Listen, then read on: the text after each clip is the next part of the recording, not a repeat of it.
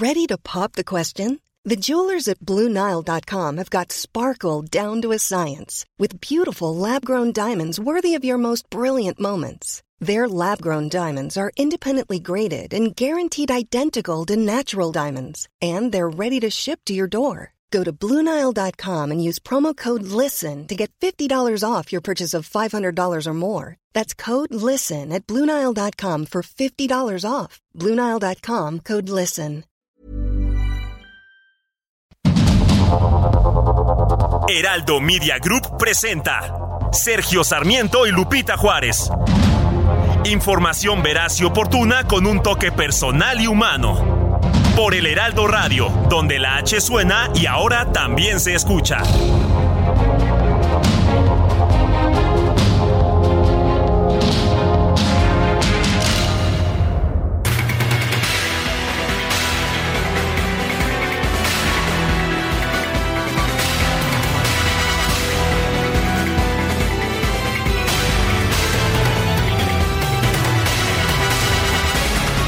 Son las 7, las 7 de la mañana con un minuto de este miércoles 7 de diciembre de 2022. Yo soy Sergio Sarmiento y quiero darle a usted la más cordial bienvenida a El Heraldo Radio.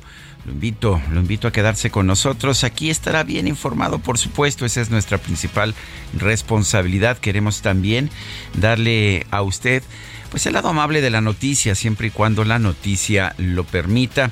De manera que pues quédese, quédese con nosotros porque hay mucha información el día de hoy. Guadalupe Juárez, ¿cómo estás? Muy buenos días. Hola, ¿qué tal? Qué gusto saludarte, Sergio Sarmiento. Bien, buenos días para ti, amigos. ¿Cómo les va? Qué gusto. Quédense con nosotros, entérense de lo importante, muchísima información relevante que tiene que ver con la reforma electoral y el plan B del presidente López Obrador y que se ha discutido durante esta madrugada. Así que la invitación a que estén con nosotros y se enteren de lo más importante. Vamos a empezar con un resumen de la información relevante de este miércoles 7 de diciembre.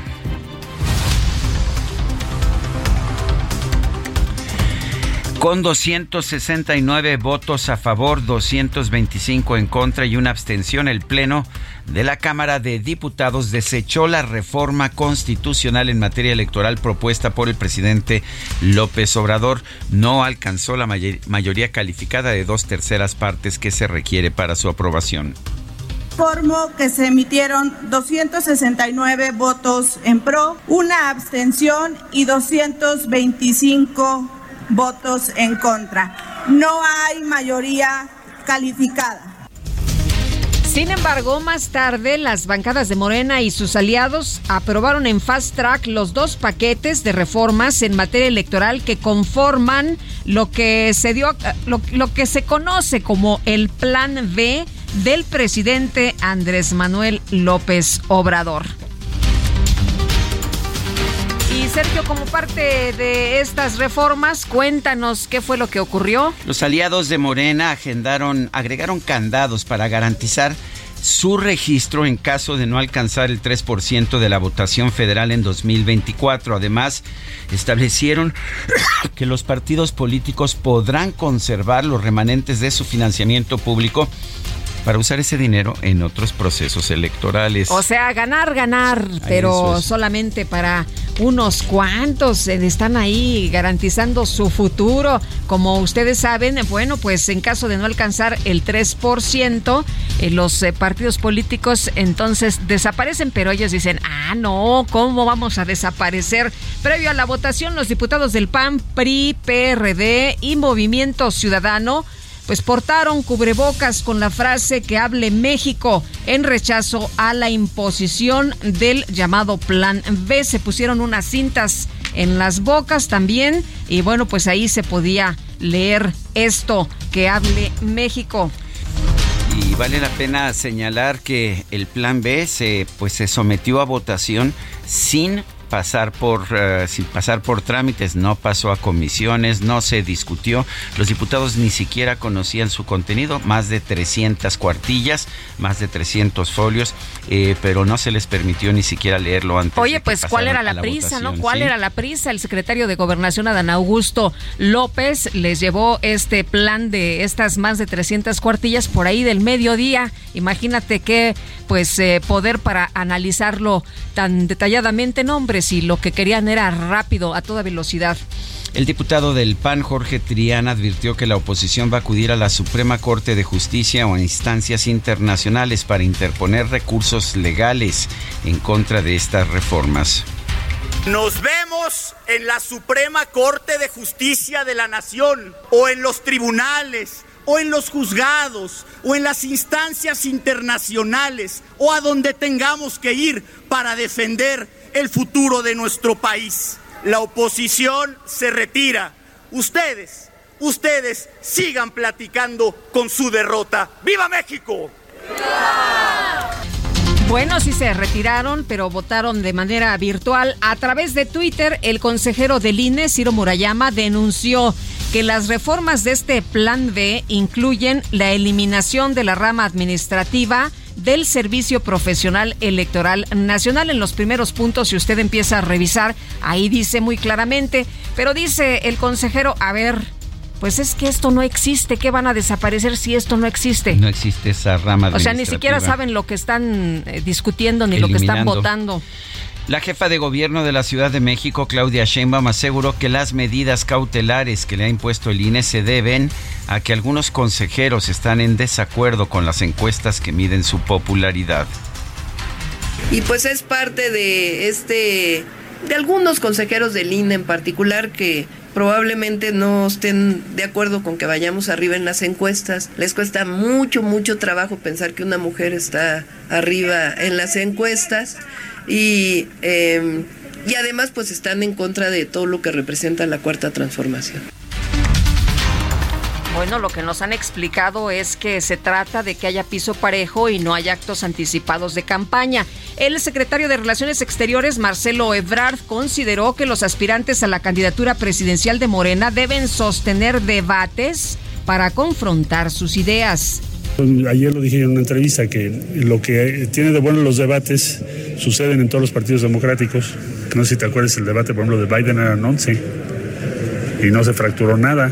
Y, y la que compitió más en esa ocasión que fue Kamala vicepresidenta. Entonces hay que saber competir, diferenciarse sin necesidad de que se produzcan divisiones, ni mucho menos. Bueno, a ver qué tal, qué le parece a usted una corcholata naranja. Así se auto llamó, se autodesignó el gobernador de Nuevo León, Samuel García, en un video en redes sociales de cara a las elecciones presidenciales del 2024. ¿Cómo estuvo eso de que empieza la campaña para el 2024 allá por febrero del 2024? Eh, como que están un poquito adelantados. Un poquitillo nada más. Pero vamos a escuchar. Opina la Marianis de su marido Corcholata Naranja. ¿Qué es corcholata? ¿Sí o no? ¿Qué es eso? ¿Qué es eso? Es lo que dice la esposa. El que sí sabe, pues es Samuel García, ¿no? Que él está muy interesado, ha levantado la mano y se está posicionando, se anda metiendo ahí para que pues eh, se, le, se le lance, se le lance en Movimiento Ciudadano. En una de esas y hasta corcholata de otro partido, ¿no? Bueno, en la, la senadora del PAN, Xochitl Galvez, anunció que va a recurrir a instancias legales para exigir que el presidente López Obrador le conceda el derecho de réplica luego de que la acusó de querer eliminar los apoyos a los adultos mayores. Y yo le diría, señor presidente, no tenga miedo a la réplica, no tenga miedo a reconocer que se equivocó, no tenga miedo a la verdad, no le tenga miedo a una mujer. Es un hecho que no me van a dejar entrar a la mañanera. Ellos tienen todo el poder, tienen todo el control, pero sí voy a buscar una instancia legal, como él me lo ofreció, para que se me dé mi derecho de réplica. Con 17 votos a favor, 4 en contra y 2 abstenciones, la Comisión del Trabajo de la Cámara de Diputados aprobó con cambios la minuta de reforma en materia de vacaciones. Estableció que los trabajadores no podrán tomar todos sus días de descanso de forma continua. ¿Y por qué no? ¿Y por qué no los podrán tomar?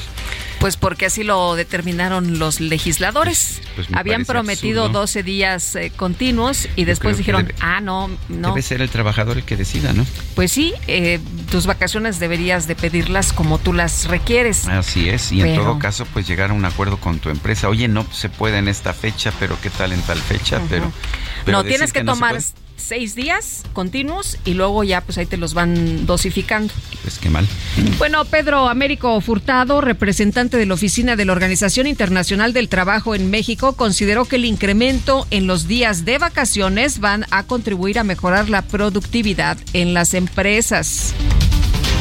La Asociación Nacional de Tiendas de Autoservicio y Departamentales, la ANTAD, advirtió que diversas iniciativas actualmente sobre la mesa podrían impedir que la inflación se contenga en el corto plazo. Son iniciativas efectivamente que hacen más caro hacer negocios en nuestro país, tener algún tipo de actividad económica. Y por unanimidad, el Pleno del Senado aprobó distintas reformas para que el IMSS y el ISTE reconozcan los derechos pensionarios y de servicio médico y social de los cónyuges del mismo sexo. Las autoridades sanitarias de Durango reportaron una nueva muerte por meningitis en la entidad. Suman ya 23 los decesos desde el comienzo de este brote.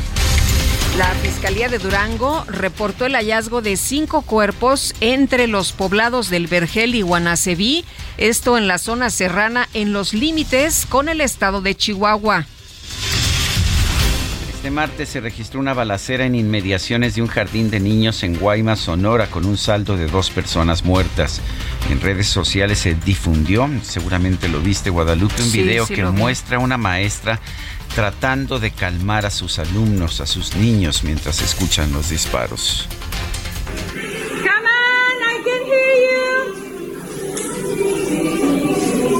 Shake it up, shake it up.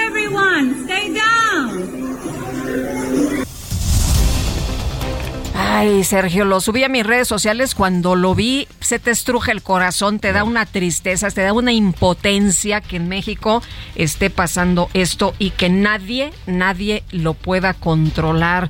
Por más que nos dicen que abrazos y no balazos y que la mejor estrategia del mundo mundial, pues lo que estamos viendo y lo que estamos padeciendo los mexicanos es el horror. La Fiscalía General de la Ciudad de México informó que en la alcaldía Benito Juárez fue detenido Marcelo N., quien se hacía pasar por empleado de la Comisión Federal de Electricidad para cometer delitos. Se le vincula con por lo menos 10 carpetas de investigación por violación. María Elena Álvarez Builla, titular del Consejo Nacional de Ciencia y Tecnología, CONACIT, informó que ya presentó al presidente López Obrador las alternativas agroecológicas que podrían utilizar los productores para sustituir el glifosato. Vale la pena señalar que el glifosato es el herbicida más utilizado en todo el mundo sí, el más utilizado en todo el mundo, aquí pues lo quieren eliminar. No le gusta a este gobierno, ¿no? A pesar de las discusiones y la información que ha habido sobre los efectos que no son nocivos del glifosato. Pero bueno, la titular de la Secretaría de Economía, Raquel Buenrostro, señaló que México buscará resolver sus diferendos con Estados Unidos en materia energética antes de la cumbre de líderes de América del Norte. Por su parte, José Antonio Centeno, presidente de la Cámara Nacional de la Industria de la Transformación, consideró que es inminente que México llegue a un panel con Estados Unidos, ya que no hay indicios de avances en las negociaciones en materia energética. La vicepresidenta de Argentina, Cristina Fernández, fue sentenciada a seis años de prisión e inhabilitación para ejercer cargos públicos. ¿Sabe usted por qué? Bueno, pues porque dicen que es una mujer corrupta. Fue declarada culpable del delito de administración fraudulenta. Través de Twitter, el presidente de Argentina, Alberto Fernández, aseguró que Cristina Fernández es víctima de una persecución absolutamente injusta. Sé de su inocencia, escribió. Bueno, pues eh, está eh, sentenciada precisamente por corrupción, por corrupta es lo que le han encontrado. El presidente de México, Andrés Manuel López Obrador, expresó su solidaridad a la vicepresidenta Fernández, aseguró que la sentencia pues es una venganza política y una vileza del conservadurismo. Y en información deportiva, la selección española de fútbol quedó eliminada en los octavos de final de la Copa del Mundo al caer en tanda de penales Híjole. ante su similar de Marruecos. Estuvo cardíaca en los penales. No, qué cosa, qué cosa. Bueno, por su parte, la selección de Portugal obtuvo su clasificación a los cuartos de final con una goleada 6-1 sobre Suiza. Hubieran sido 7-1 si no hubiera eliminado un gol de Cristiano Ronaldo, ¿no? Que hizo un fuera de lugar. Pero bueno, no, no, no, qué cosa también. Yo nada más veía uno, dos, tres, cuatro, cinco, seis goles. En fin, así estuvo el día de ayer la jornada mundialista.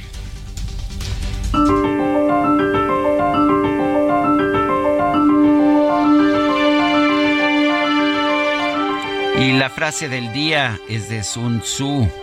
Las oportunidades se multiplican cuando las tomas.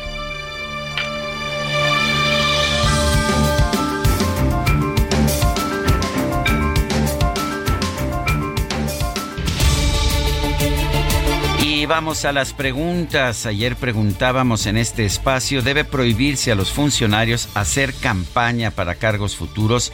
Sí, nos dijo 91.7%, no 7.1%, quién sabe, 1.2%. Recibimos 13.524 participaciones. La que sigue, por favor. Claro que sí, querido DJ Kike, esta mañana ya coloqué en mi cuenta personal de Twitter arroba Sergio Sarmiento. La siguiente pregunta.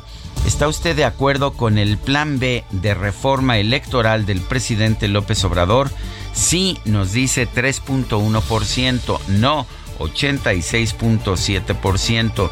No lo conozco, 10.1%. En 47 minutos hemos recibido 1.154 votos. Destacadas de El Heraldo de México.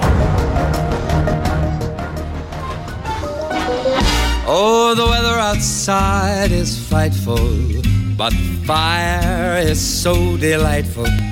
And since we've no place to go, let it snow, let it snow. Oye, a lo mejor no nos cae nieve, pero sí agua nieve, ¿eh? Es el pronóstico del tiempo en algunas zonas altas del país. Y ya está con nosotros aquí en la cabina Itzel González con las destacadas. Itzel, ¿qué tal? Buenos días. Muy buenos días, Lupita, Sergio, Muy, navi- muy navideña. ¿Ya, vis- traigo ¿ya mi- viste su mi suéter? Qué suéter. cosa. Ya Muy navideño. Yo quiero mi suéter del Grinch, ¿eh? Ya, este. Está en camino. Al, al final, ¿qui- ¿quién fue? ¿Quién fue ¿Quién- al quién- centro a comprarlo? quién fue al centro? Este, híjole. Oye, qué cosa, el centro ya imposible, ¿eh? ¿Ah, sí? Imposible. ¿Qué dice tu suéter? All the, all the All the jingle. jingle. Ah, all, the jingle ladies. jingle Ah, ladies. all the jingle ladies. All the jingle ladies. Yo pensé Muy que era bien. single, pero no, bueno. míralos, qué, qué ingeniosos. Muy Co- ingeniosos. como Itzel está matrimoniada, pues no puede ser single no lady. single, tiene que ser jingle. Jingle. y así, así nos quedamos con Así no hay problema. navideño y mando saludos especiales porque ya reclaman en el club de Scrooge que no los saludamos. Betty Gallego, Socorro González, Alejandro Fernández. Hernández. Híjole, son Alejandro cientos. Fernández no es un cantante. Ojalá, ojalá, saludos. saludos hasta Jalisco, Ricardo Yáñez, Sammy Pech, Shibis Ayala, Adriana Castellanos Campos. Híjole, muchos, muchos que se siguen anotando al club de Scrooge. O anótense también al club navideño de, de Itzel González y la producción. También mándenos un WhatsApp 55 20 10 96 47. Ya sabe que aquí, este club Es, de Scrooge. es competencia el club de Scrooge contra el club No, navideño. híjole, yo creo que no podemos competir, pero por lo menos que, que se manifiesten con un, con un audio de WhatsApp o con un mensajito, porque aquí siempre los leemos. Sergio Lupita, amigos, es miércoles 7 de diciembre y hay que trabajar, así que comenzamos con las destacadas del Heraldo de México. En primera plana, batean opción A, activan el plan B de reforma electoral. Ante el rechazo a la primera propuesta, Morena sometió a discusión fast track las modificaciones a leyes secundarias país, comisionada de la COFE se descongela nombramiento. Andrés Manuel López Obrador envió un oficio al Senado para designar a Andrea Marván. Ciudad de México para adultos mayores inicia entrega de tarjetas. Claudia Sheinbaum y Ariadna Montiel encabezan acto en Álvaro Obregón. La titular del bienestar destaca inversión de 339 mil millones de pesos. Estados, personas desaparecidas, Jalisco en la mira mundial. Analizan en Ibero actos de gobierno. Orbe, vacuna contra COVID, avalan dosis para bebés. Reino Unido inoculará a niños de 6 meses a 4 años de edad. Meta, NFL, líderes sufren dolores. La temporada se caracteriza por las lesiones de los corebacks y destacan los dos de los 49ers. Y finalmente, en mercados, en 2023 temen por tasas de interés. El sector automotriz ve la inflación como un factor limitativo para la venta de vehículos. Lupita, Sergio, amigos, hasta aquí las destacadas del Heraldo. Feliz miércoles. Gracias, Itzel. Muy buenos días. Bueno, y con 269 votos a favor, 225 en contra y una abstención, el Pleno de la Cámara de Diputados desechó la iniciativa de reforma electoral constitucional enviada por el presidente Andrés Manuel López Obrador.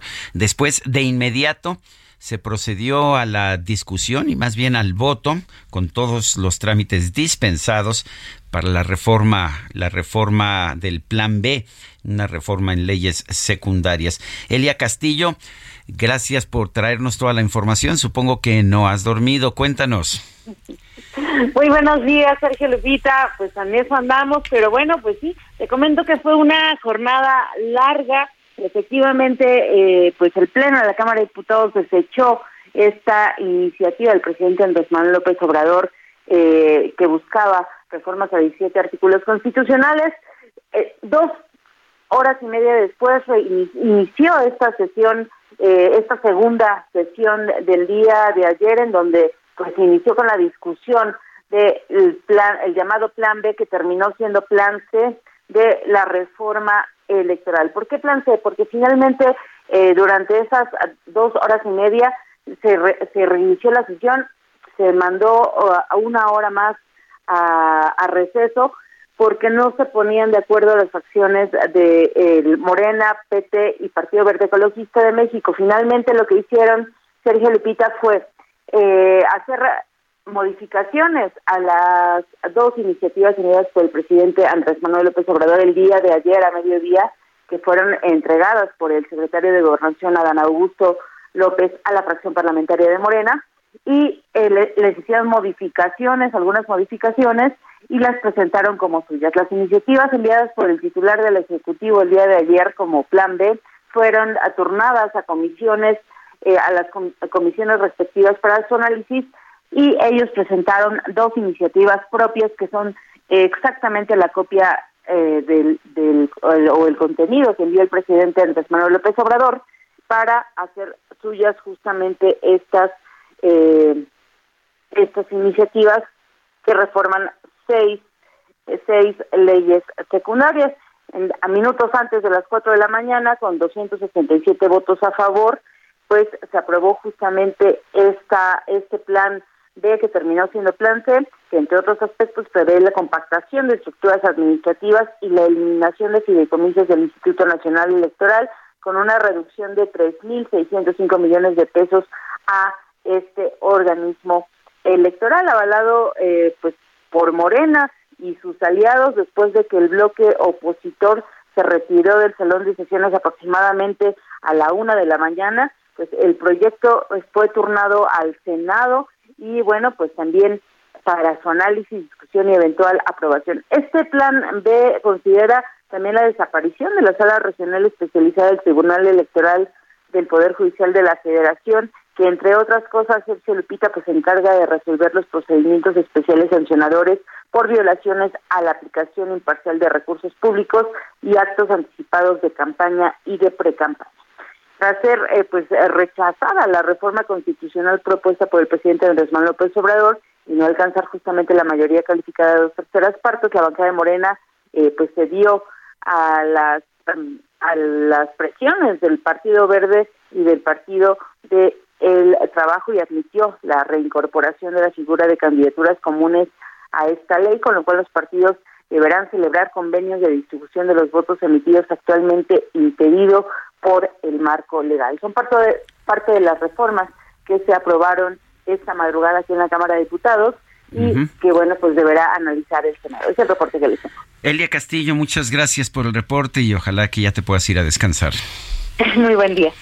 Son las 7 con 24 minutos. Guadalupe Juárez y Sergio Sarmiento estamos en el Heraldo Radio. Nuestro número 55 20 10 96 47. Mándenos un mensaje por WhatsApp. Vamos a una pausa y regresamos.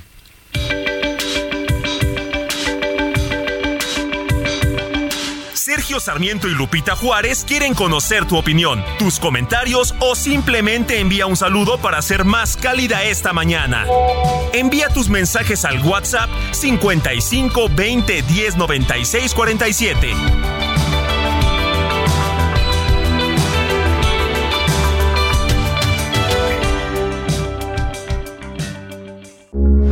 Heraldo Radio, con la H que sí suena y ahora también se escucha.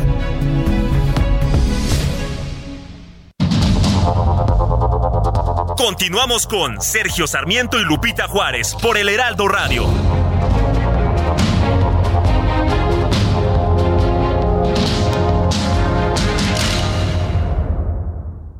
Soriana encuentras la mayor calidad. Aprovecha que el pollo entero fresco está a 39.90 el kilo y lleva carne molida de res 80-20 a 89.90 el kilo. O compra uno y el segundo al 50% de descuento en quesos Nochebuena en paquete. Soriana, la de todos los mexicanos. A diciembre 7, aplican restricciones. Adoro la calle en que nos dimos un día como hoy, en 1935, nació en Ticul, Yucatán, Armando Manzanero. Fue un compositor, cantante, actor, músico mexicano considerado por parte de especialistas, prensa y músicos como uno de los compositores más exitosos de la historia. Parece que fue ayer. Escribió más de 400 canciones, de las cuales Somos novios, Esta tarde vi llover, Contigo aprendí y Adoro alcanzaron la fama internacional. En su incursión como productor se destaca la realizada en el álbum Romance de Luis Miguel, editado en 1991, en el que incluyen canciones de su autoría como Te extraño y No sé tú. En 1993, la revista Billboard le otorgó el premio a la excelencia por su trayectoria artística. El rey del romanticismo se convirtió en 2014 en el primer mexicano en recibir un premio Grammy honorífico por su trayectoria, el cual le fue otorgado por la Academia Nacional de Artes y Ciencias de la Grabación de Estados Unidos. Participó en numerosos programas de radio y televisión, grabó más de 30 discos y musicalizó numerosas películas. Era, hasta la fecha de su fallecimiento, presidente de la Sociedad de Autores y Compositores de México.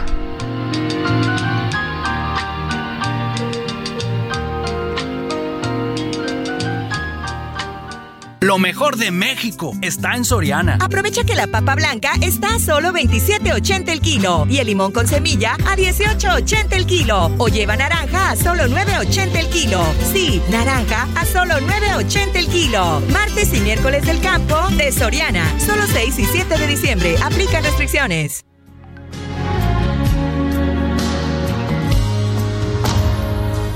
Siempre serás la niña que me llena el alma como un mar inquieto, como un mar en calma, siempre tan lejana como el horizonte.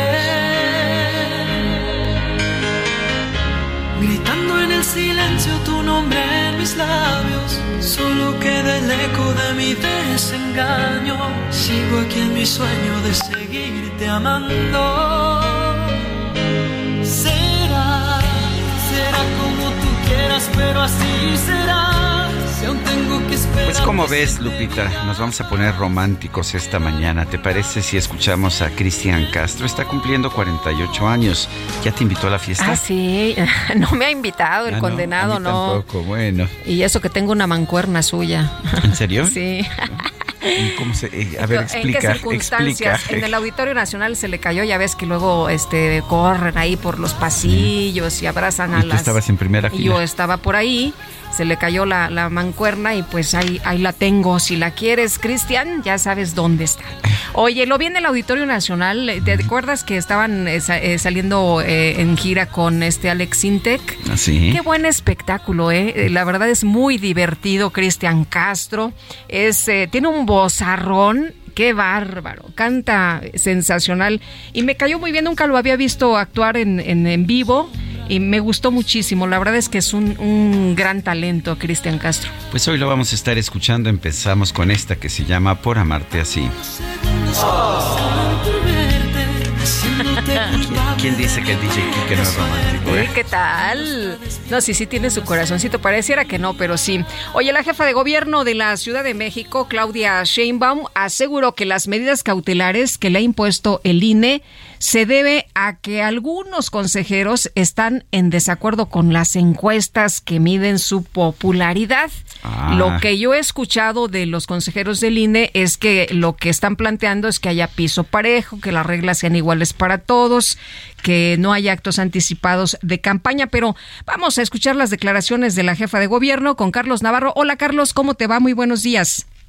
Buenos días, Sergio Lupita. Les saludo con gusto a ustedes al auditorio y les comento que consejeros del Instituto Nacional Electoral no están de acuerdo con que la jefa de gobierno Claudia Sheinbaum encabece las preferencias de las encuestas de cara a la elección presidencial del 2024.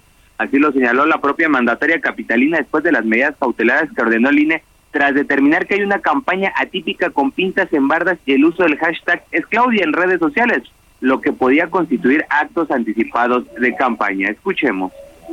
Y pues es parte de este de algunos consejeros del INE en particular que probablemente no estén de acuerdo con que vayamos arriba en las encuestas. Les cuesta mucho, mucho trabajo pensar que una mujer está arriba en las encuestas y, eh, y además pues están en contra de todo lo que representa la cuarta transformación.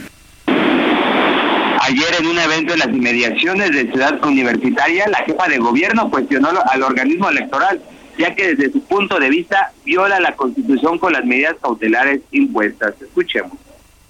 O sea, ustedes imagínense que la comisión de quejas del INE escribe algo y le dice a la jefa de gobierno, publica esto. ¿Ando de línea? Tal cual, ¿eh? En primera persona. O sea, no dice, sugerimos a la jefa de gobierno o le pedimos a la jefa de gobierno que haga una manifestación en torno a este tema, sino aquí está la redacción de lo que tiene usted que decir. Y en esa redacción de lo que tiene usted que decir, en la segunda parte violan la constitución, porque le están pidiendo a la gente que abstenga de manifestarse. Sergio Lupita, de información que les tengo. Gracias Carlos, buenos días.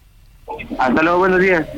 Ayer las bancadas del PRI, el PAN, el PRD y Movimiento Ciudadano en la Cámara de Diputados abandonaron el Pleno en rechazo al llamado Plan B del presidente López Obrador en materia electoral. Humberto Aguilar Coronado es diputado federal por el PAN, secretario de la Comisión de Gobernación en la Cámara de Diputados. Humberto Aguilar, señor diputado, gracias por tomar nuestra llamada. ¿Es, es la mejor forma de enfrentar una imposición el salirse del Pleno de, de la sesión? ¿Qué tal, Sergio? Muy buenos días, muy buenos días, Lupita. Hola, ¿qué tal? Eh, mira, Sergio, es una forma en que la oposición manifiesta su desacuerdo con las formas en que eh, la mayoría indolente maneja el proceso legislativo. Violentaron todo proceso, es más, violentaron hasta la lógica política y parlamentaria.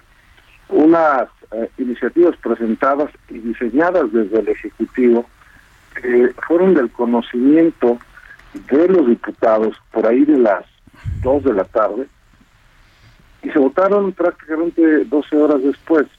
No hay racionalidad humana, Sergio, que pueda haber en un tema tan complejo como el derecho electoral conocer de este tipo de cosas. Tú sabes, Sergio, yo llevo participando en prácticamente todas las eh, reformas electorales que se han dado en este país desde diferentes eh, perspectivas y puntos, como legislador, como dirigente partidista, como ciudadano, como observador.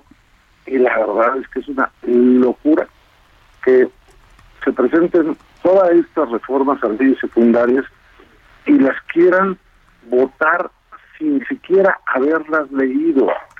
Además, eh, no solamente copiaron mal la iniciativa que presentó el secretario de Gobernación horas antes en la Cámara, sino que ni siquiera saben de qué se trata. Y solamente culpando a Calderón de todo lo que ha pasado para justificar la aprobación fast track en la Cámara de Diputados, me parece que es una locura absoluta. Y sí, salirse del pleno es un recurso parlamentario de la oposición, como pudo haber sido haber tomado la tribuna para que no se llevara a cabo la votación, como pudo haber sido, si se tuvieran los números, haber roto el quórum. Eso lo hicieron muchos los que ahora conforman esa mayoría indolente que sin pensar, sin razonar, sin escuchar, aprobaron el día de ayer lo que les mandó el Ejecutivo este, y eso pues, es gravísimo para, eh, digamos, la convivencia armónica de la, en la Cámara de Diputados. Eh, Humberto, el presidente acaba de decir en la mañanera que al bloque opositor eh, lo, que lo que está rechazando es que los ciudadanos elijan a los consejeros del INE, reducir el presupuesto a partidos y el número de diputados y que por eso envió esta iniciativa de, reforma. Em, esto es lo que está posicionando el presidente, esta es la narrativa del presidente. Eh, ¿Cómo ven de lo que pudieron leer, de lo que pudieron revisar, qué es lo que no está bien de esta reforma?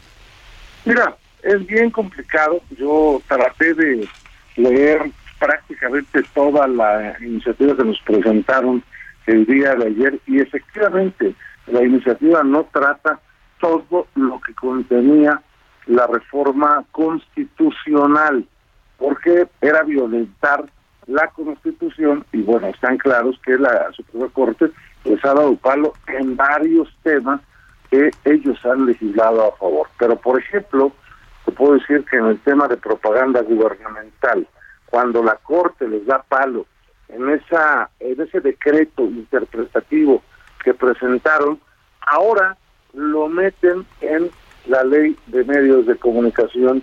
Pues hombre, eso es para que tenga oportunidad los funcionarios públicos de hacer propaganda, de meterse en el ejercicio de sus funciones en las campañas electorales y que no puedan ser sancionados. Me parece que esto es una barbaridad absoluta cuando ya sabía, digamos, pues acostumbrado el funcionario público a no meterse en las campañas electorales, a no utilizar recursos eh, públicos para apoyar a uno u otro candidato. Esto va a cambiar radicalmente y vamos a ver lo que pasó en el proceso de revocación de mandato, en donde violaron la ley los funcionarios públicos, en donde pintaron bardas, eh, contrataron espectaculares y nadie supo el origen de esos recursos. Ahora lo vamos a ver en las campañas electorales en caso de que sea aprobada y publicada esta reforma. Evidentemente no pusieron todo lo que pedía la reforma constitucional del presidente, porque sabían que en leyes secundarias ponerlo era violar la Constitución. ¿qué, es lo que más te preocupa de las muchas medidas que tiene esta reforma, este plan B? ¿Qué te preocupa? Pues me preocupa mucho este tema en la reforma a la ley de medios de comunicación, en donde se les abre la posibilidad a los funcionarios públicos de eh, hacer campaña eh, y la posibilidad de utilizar los recursos públicos en plenas campañas electorales y por supuesto, eh, no está tan fácil eh, analizar la ley de medios de eh, impugnación que la derogan la anterior y ponen una nueva. Todo lo contencioso electoral es bien complicado porque hay que recurrir a diferentes instancias. No me preocupa mucho el tema del Instituto Nacional Electoral. Me parece que se tendrán que defender eh, y presentar un recurso si consideran que ha violentado la propia Constitución y los eh, principios rectores de la Constitución del 41 constitucional cuando se compactan las áreas en esta en esta propuesta. Pero eh, los funcionarios públicos puedan hacer campaña, que se puedan eh, hacer laxo el, ter, el término de propaganda gubernamental, me parece que es gravísimo. Y creo que es muy grave que no se haya puesto, por ejemplo, o no se haya considerado cómo evitar que el dinero mal habido, el dinero del, de la delincuencia organizada pueda entrar en las campañas electorales. Todavía creo que falta mucho análisis, en su caso, mucho camino por recorrer en el eh, ámbito legal, en el contencioso, para que esto pueda llegar a ser ley y pueda aplicarse para las siguientes elecciones. Humberto Aguilar Coronado, diputado por el PAN, secretario de la Comisión de Gobernación de la Cámara de Diputados. Gracias por esta conversación. Al contrario, Sergio, muchas gracias, gusto en saludarte. Igual, Gracias, Humberto, buenos días. 7 con 44. En Soriana encuentras la mayor calidad. Aprovecha que el pollo entero fresco está a 39.90 el kilo y lleva carne molida de res 80-20 a 89.90 el kilo. O compra uno y el segundo al 50% de descuento en quesos Nochebuena en paquete. Soriana, la de todos los mexicanos. A diciembre 7, aplican restricciones. Con 17 votos a favor, 4 en contra y 2 abstenciones, la Comisión del Trabajo de la Cámara de Diputados aprobó con cambios la minuta de la reforma en materia de vacaciones dignas. Y Jorge Almaquio, pues en vez de 12 son 6 y luego otros 6 días, pero dosificados. Cuéntanos, ¿qué tal? Buenos días.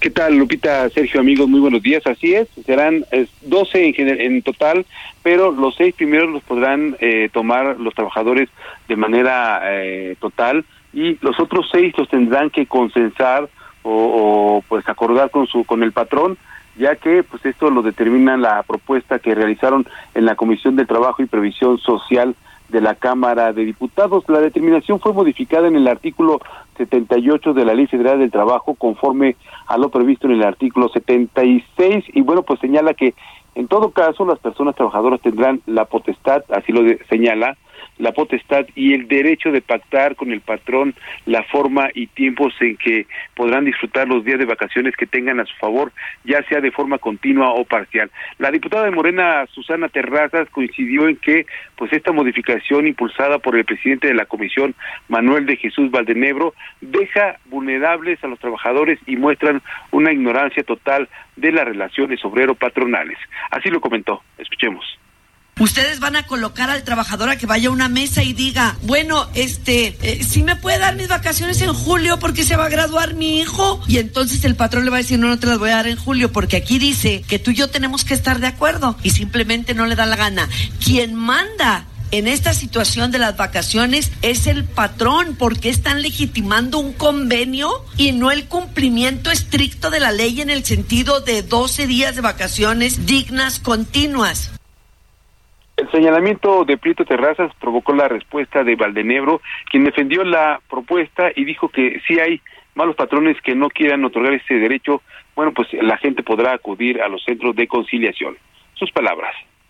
Y tal vez si tú le dices, quiero dejar tres o seis días, porque yo sé que mi hijo se va a graduar en agosto. Tal vez ese hijo, hasta en vacaciones, trabaje en esa empresa. Y el patrón le va a decir, adelante, adelante. Así empiezan a convenir, pero así empezamos a empoderar el trabajador. Yo no me quiero quedar con que el patrón es el todopoderoso y que no hay nada que hacer. No, de rodillas nomás ante Dios. Esto es dar un paso más en el derecho para los trabajadores. Araceli Campo también de Morena indicó que aunque los trabajadores tengan la posibilidad de acudir con un conciliador o tribunal, esto perjudica a los empleados ya que, pues, eh, aunque están en su derecho, los patrones los califican de conflictivos y hasta los pueden despedir. Sus palabras. Pero ¿qué es lo que pasa si te dan un resultado? Lo más seguro es que haya despidos, es que ese trabajador que fue y fue ante los tribunales y dijo que no le estaban garantizando los otros seis días de vacaciones, ese trabajador ya está tachado. Vamos a tener represalia, vamos a tener intimidación y también despido en el momento que gane la resolución. O sea, compañeros y compañeras, no nos equivoquemos, por favor. Esta propuesta, este dictamen ya aprobado en la Comisión de Trabajo, se va a subir al Pleno de la Cámara de Diputados el día de mañana para que sea también discutido y bueno, pues después, después de eh, discutirlo y aprobarlo, se envíe nuevamente al Senado de la República como Cámara como Cámara de Origen. Y bueno, también comentarles que la diputada de Morena, María Clemente García, presentó un punto de acuerdo para exhortar a la Secretaría de Relaciones Exteriores a declarar como persona non grata al astro del fútbol Lionel Andrés Messi. En el escrito publicado en la Gaceta Parlamentaria, la legisladora de la fracción mayoritaria argumentó su propuesta con el video de que eh, el seleccionado de Argentina se le ve presuntamente pateando una playera tricolor tras el partido con el seleccionado mexicano el pasado 26 de noviembre. Señala que, bueno, pues eh, este único punto de acuerdo, la legisladora señala que él al declarar a Messi persona no grata, esto es por el desprecio y falta de respeto que mostró al país tras el encuentro deportivo en el que Argentina pues le ganó dos goles a cero al seleccionado tricolor. Sergio Lupita, amigos, el reporte que les tengo. Jorge, muchas gracias, muy buenos días. Buen día, hasta luego. 7 con 49. Amigos del Heraldo Radio, oigan, ¿sabían que solo el 49% de la población usa métodos formales o tradicionales de ahorro? ¿Dónde creen que guardan esos ahorros? La mayoría lo guardan en casa, con conocidos, participan en tandas o lo prestan a familiares. ¿Y creen que eso sea seguro? Es posible, pero al no utilizar métodos formales y regulados por el gobierno, aumenta el riesgo de pérdidas y robos. Además, no pagan rendimientos. Por eso, es mejor una institución confiable y regulada.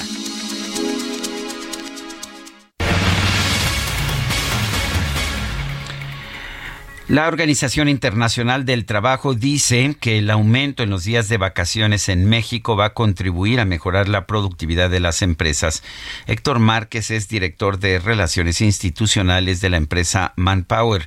Héctor Márquez, buenos días, gracias por tomar nuestra llamada. Cuéntanos, ¿cómo ves esto? Eh, por una parte, pues entiende la necesidad de tener más vacaciones, pero hay muchas pequeñas empresas en nuestro país que pues que van a pasar aceite para, para poder dar estos días de vacaciones ¿Qué opinas? Sergio, muy buenos días. Eh, pues mira, sí hay siempre los dos, las dos caras de la moneda. Eh, por un lado, todo el tema de los trabajadores que decimos, oye, pues éramos de los eh, más rezagados en la materia, qué bueno, porque el uso y costumbre era ir desgastando los días a que vas a tener derecho con permisos ahí menores, de manera que cuando llegaban tus días ya tenías nada más uno o dos, ¿no? Pues qué bueno este avance desde el punto de vista de los trabajadores. Desde el punto de vista de las empresas, en efecto, pues viene en un momento difícil económico que, pues para qué platicamos de él, que ya todos sabemos, y esto pues hace otro pequeño incremento en los costos porque en algunas, sobre todo eh, empresas de manufactura, pues no, no puedes dejar eh, sin el lugar de cubrir. Entonces tienes que contratar a alguien eventual y eso te genera otro otro incremento en tus costos, así que desde ese punto de vista va a ser un poquito difícil para algunas empresas, aunque sea poquito, pero eh, se incrementa todo lo que estamos viviendo de inflación. Héctor, ¿crees que, que, esto sea un más beneficio que perjuicio o al revés? Bueno, definitivamente en la balanza tenemos que verlo como más beneficio porque el empleado descansado eh, va a ser más productivo o sea, se, va a recuperar eh, todo esto que estamos hablando. O sea, realmente en el corto tiempo, en el momento, es cuando se sufre, pero después pues tú ves el, los beneficios de, que la gente esté descansada realmente. la, la OIT dice que esto mejoraría la productividad de las empresas. ¿Así es de claro el tema? Sí, mira, son cosas que no son tan fáciles de medir solo cuando las ve uno hay veces al revés, cuando alguien ya está muy saturado, que ya eh, pues está cansado, puede tener accidentes, puede tener simplemente baja calidad de su trabajo. entonces es cuando cuando ya está agotado y no puede pensar muy bien. Entonces, eh, si lo vemos de repente cuando alguien pues no ha descansado en todo un, en un par de días es cuando pues los ves ahí que difícilmente avanzan, ¿no? Entonces, solo así viendo al revés, cuando alguien no ha tomado vacaciones un buen tiempo, este, algún día les habrá pasado a ustedes también, es cuando eh, lo notas, pero son cosas muy difíciles de medir, sin embargo, eh, sabemos que, que es así, que una persona que logra sus descansos, en este caso también mentalmente, por eso son las vacaciones de por lo menos un cierto periodo, una semana es lo, lo, recomendable siempre por lo menos, eh, te genera que esa ese trabajador regrese con motivación, con muchas ganas de trabajar. Bueno, pues eh, yo quiero agradecerte, Héctor Márquez, director de Relaciones Institucionales de Manpower, el haber conversado con nosotros esta mañana. Con mucho gusto, Sergio. Hasta luego, Lupita. Hasta luego, Héctor. Buenos días. Son las 7 de la mañana con 53 minutos. Lo mejor de México está en Soriana. Aprovecha que la papa blanca está a solo 27.80 el kilo y el limón con semilla a 18.80 el kilo. O lleva naranja a solo 9.80 el kilo. Sí, naranja a solo 9.80 el kilo. Martes y miércoles del campo de Soriana. Solo 6 y 7 de diciembre. Aplica restricciones.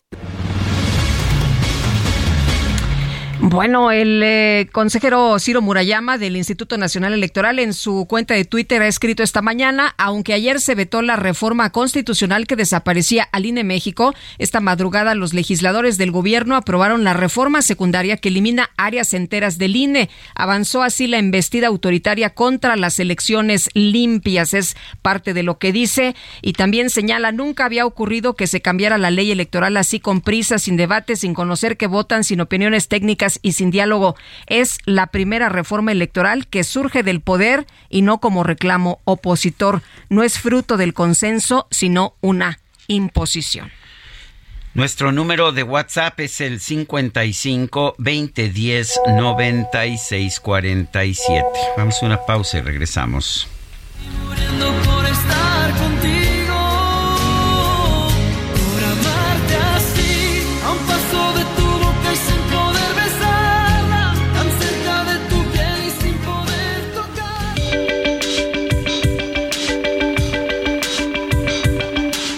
Sergio Sarmiento y Lupita Juárez quieren conocer tu opinión, tus comentarios o simplemente envía un saludo para ser más cálida esta mañana. Envía tus mensajes al WhatsApp 55 20 10 96 47.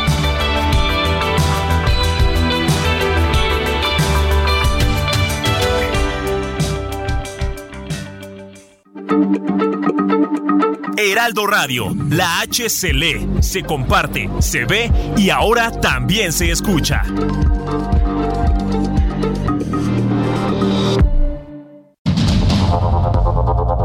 Continuamos con Sergio Sarmiento y Lupita Juárez por el Heraldo Radio.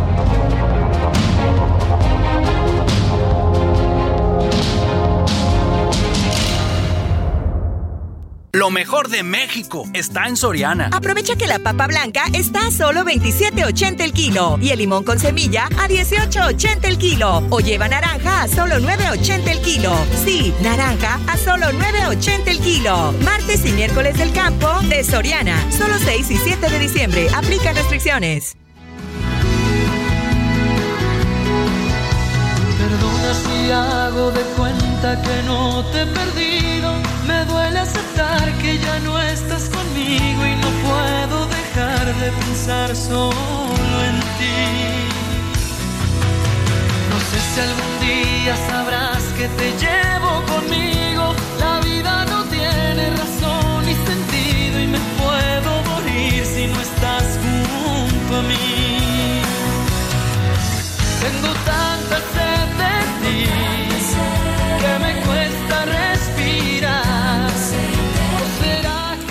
Lloviendo estrellas, estamos escuchando a Cristian Castro el día de su cumpleaños número 48. ¿Te gusta? Me gusta. Oye, ¿cuántos años dices que tiene, 48. Cristian? 48. No, pues ya pasó mucho tiempo desde que cantaba Pollito Feliz, ¿no? Eh, me parece que sí, me parece que sí. Bueno. Todo, un linaje artístico, ¿eh? Hijo de Verónica Castro y de Manuel El Loco Valdés, nada más ni nada menos. O sea que se le puede perdonar estar un poco loco y un poco intenso en sus pasiones. Es apasionado, ¿eh? Ah, sí. ¿eh? ahorita me cuentas. Ah, Oye, nos dice Evangelina de la Miguel Hidalgo. Buen día, Sergio Lupita. ¿Qué querrá hacer el presidente cambiando las tarjetas del bienestar que usamos para sacar lo que nos depositan a las personas mayores en diferentes bancos? Para ahora cambiarlas por unas del Banco del Bienestar, donde debemos ir a sacar cada dos meses la prestación que nos dan. Nunca he visto un Banco del Bienestar por donde vivo, ni en ninguna otra parte. Yo cobro en Banorte porque me queda a una cuadra de mi casa y ahora no tengo idea de dónde podré ir. Eh, tengo 80 años y no puedo ir a otra parte más lejana. ¿Me podrían informar por qué están haciendo esto? Gracias por su información. Pues supongo que para fortalecer al Banco del Bienestar, así meten el dinero en el Banco del Bienestar y si no puede usted ir a cobrarlo, pues ¿qué cree? El banco se queda con el dinero. Pues uh, no, no, no, tiene su lógica, ¿verdad? Pues sí. Oye, y, y si hay, eh, yo he visto, pero en las ciudades yo no he visto en algún otro lado eh, bancos de bienestar y, son muy pocas, ¿eh? Además. Son muy pocas, definitivamente. Dice otra persona, Alejandro Cruz Atizapán, mi familia viene de Sonora a pasar las vacaciones de diciembre. Ya les dio preocupación por la violencia en Zacatecas, no quieren venir. Las autoridades dicen que es culpa del pasado. No, pues, pues todo es culpa del pasado, ¿verdad? Eh, sí, es lo que dicen eh, cuando tendrían que estar eh, asumiendo Sergio y resolviendo el problema. Em, estaba leyendo el día de ayer una información que dio a conocer el secretario de Seguridad de Aguascalientes, donde dice que rescataron a 21 personas que venían todos de Mazatlán, venían hacia Aguascalientes, fueron de vacaciones, tuvieron que pasar por Zacatecas y fue justo cuando se dieron estos enfrentamientos que querían liberar a los internos de del penal de Cieneguillas, pues los bajaron a todos, afortunadamente, les quemaron el vehículo en el que venían. Eh, y, bueno, pues dicen que corrieron al cerro estas personas, eh, los rescataron, les ayudaron a, llegar ahí eh, gente del, gobierno de, Aguascalientes. Pero imagínate nada más que infierno, que te bajen los delincuentes con toda tu familia, niños, hombres, mujeres, personas adultas mayores y qué momento de pesadilla vivieron. 8 con 4 minutos.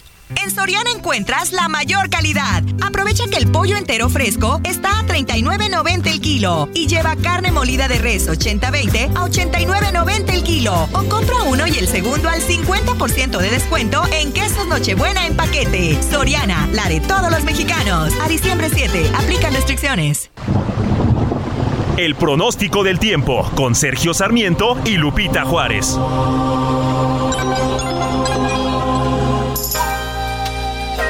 Berenice Peláez, ¿cómo estás? Muy buenos días. Cuéntanos cómo nos va a tratar el clima. ¿Nos va a caer aguanieve en algunas zonas de la República Mexicana? Así es, Lupita y Sergio, es un gusto saludarles y justo como comentas, bueno, en el contexto nacional tenemos que la entrada de humedad originada por la corriente en chorro subtropical en interacción con un vórtice de núcleo frío que se localiza en el suroeste de los Estados Unidos, van a ocasionar lluvias puntuales fuertes en Sonora y Chihuahua, con probabilidad de caída de lluvia engelante o agua nueve durante esta mañana en sierras de estos estados de Sonora, Chihuahua y también en Baja California. Por otra parte, tenemos un canal de baja presión en el sureste del país y en combinación con la entrada de humedad tanto del Golfo de México como del Mar Caribe van a originar lluvias con intervalos de chubascos en los estados de Oaxaca, en el sur de Veracruz, en Chiapas y en Quintana Roo, así como lluvias aisladas en el noreste, oriente y sureste del territorio nacional. Por otra parte, tenemos el ingreso de humedad del Océano Pacífico, que va a estar produciendo algunos chubascos con descargas eléctricas en zonas de Baja California Sur, Jalisco, Colima, Michoacán y Guerrero. Respecto al pronóstico de viento, tendremos rachas de 50 a 70 kilómetros por hora, con la posible formación de tolvaneras en Sonora y Chihuahua, y de la misma intensidad en Nuevo León, Tamaulipas y en el Istmo y Golfo de Tehuantepec.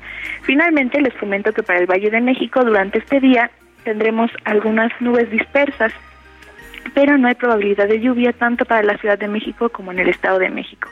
Respecto a la temperatura, estamos esperando una máxima de 24 a 26 grados Celsius. Hasta aquí el reporte del tiempo desde el Servicio Meteorológico Nacional. Regreso con ustedes. Gracias, Berenice. Muy buenos días. Buenos días, gracias. La vicepresidenta de Argentina, Cristina Fernández de Kirchner, fue sentenciada a seis años de cárcel e inhabilitación para ejercer cargos públicos. Se le declaró culpable del delito de administración fraudulenta. Tenemos en la línea telefónica a Arlene Ramírez Uresti. Ella es internacionalista y académica.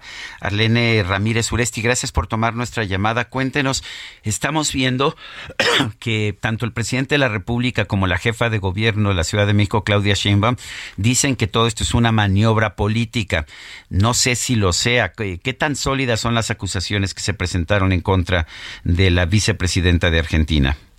Bueno, pues muy buenos días, gracias por la invitación. En realidad son muy sólidas, es evidencia de eh, prácticamente 12 años de una administración en la cual eh, se llevaron a cabo obras públicas eh, que no están bien sustentadas, en donde la la transparencia en el uso de los recursos no se pudo comprobar y que a, eh, a través de todas estas investigaciones, ¿no? de un juicio que además llevó tiempo para poder recabar la evidencia documental por parte de las autoridades judiciales, pues la fiscalía decide que en realidad eh, esta eh, esta administración no solamente fue fraudulenta, sino que además se condujo con los mínimos estándares de, de apego a las eh, leyes que obligan a los servidores públicos en Argentina a dar transparencia, pero además a dar la certeza de que todo esto, ¿no? Eh, en temas de obras públicas, sobre todo, fue realmente transparentado y fue realizado eh, bajo estándares importantes de calidad también.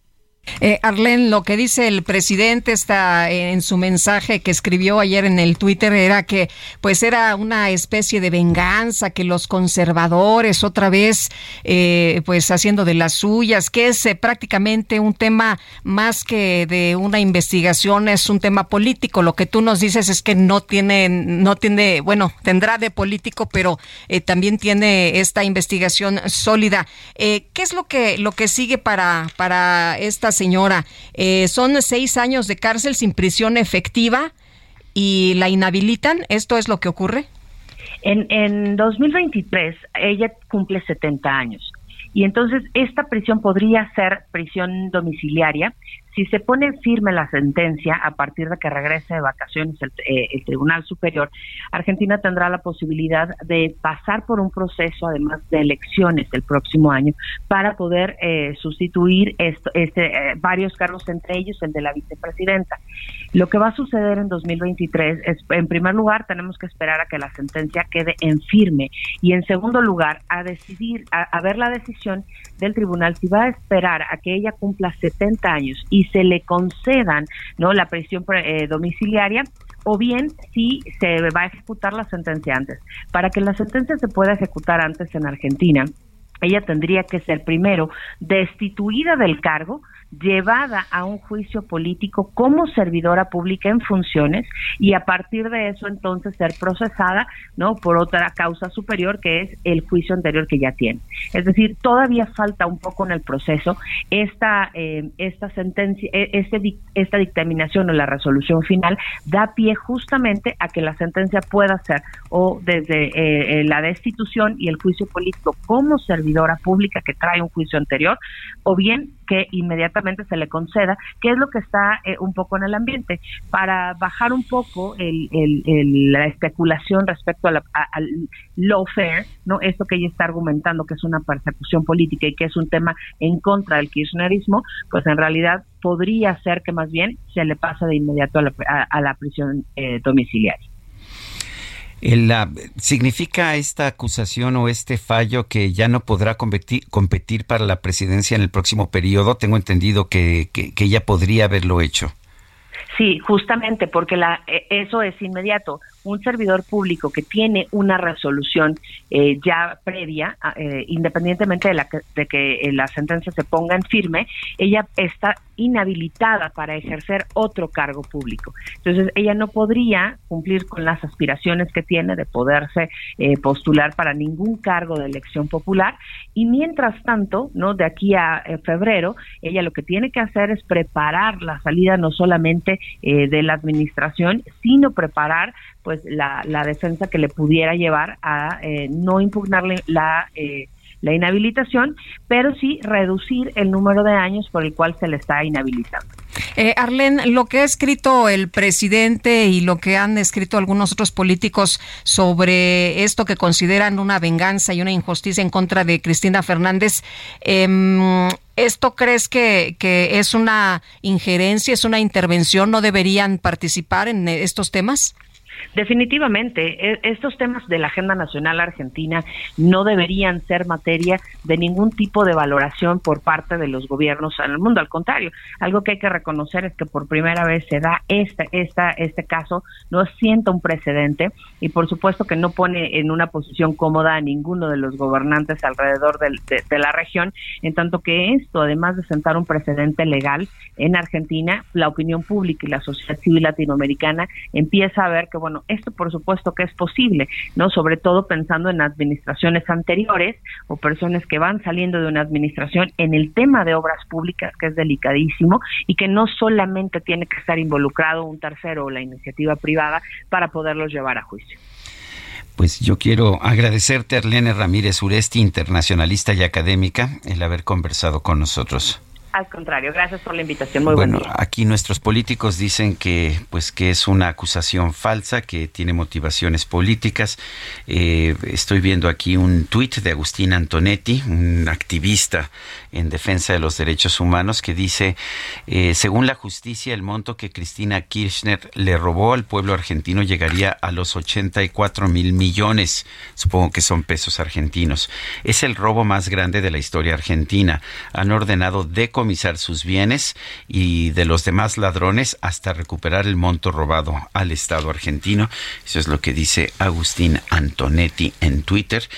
Eh, tiene ya 33.700 likes. sí. Oye, eh, algunos argentinos me decían que le, pues eh, apodaban a, Cristina Fernández la reina Cristina. Imagínate nada más. Bueno, el Pleno del Senado avaló que los cónyuges o concubinos de personas del mismo sexo tengan acceso a la seguridad social, prestaciones de ley, guardería, seguro médico y pensión por viudez. Una buena noticia. Misael Zavala, cuéntanos. Buenos días, Lupita. Buenos días, Sergio. Efectivamente, Lupita, pues por unanimidad el Pleno del Senado avaló una reforma histórica, por demás, ya que los cónyuges o concubinos de personas del mismo sexo ahora pues tendrán acceso a seguridad social, incluso a otras prestaciones que integran este estas nuevas reformas, como seguro médico y también pensión por viudez.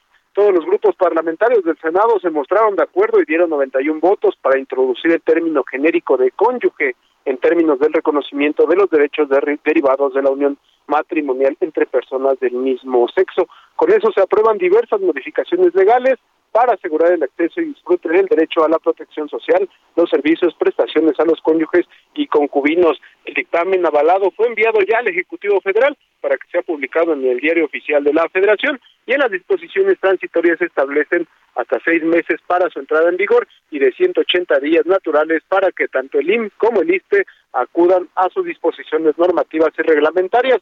También se les autoriza a estas instituciones solicitar los recursos financieros necesarios para garantizar el cumplimiento de este decreto. También ayer se aprobó, eh, Sergio Lupita, eh, con 52 votos a favor, 20 en contra y 16 abstenciones, que se prohíba enviar sustancias ilegales a través del Servicio Postal Mexicano. Morena y sus aliados hicieron mayoría para avalar este proyecto de decreto que reforma la ley del Servicio Postal Mexicano y esta reforma pues ya se había avalado por la Cámara de Diputados, por lo que se turna ahora el Ejecutivo Federal para sus efectos constitucionales.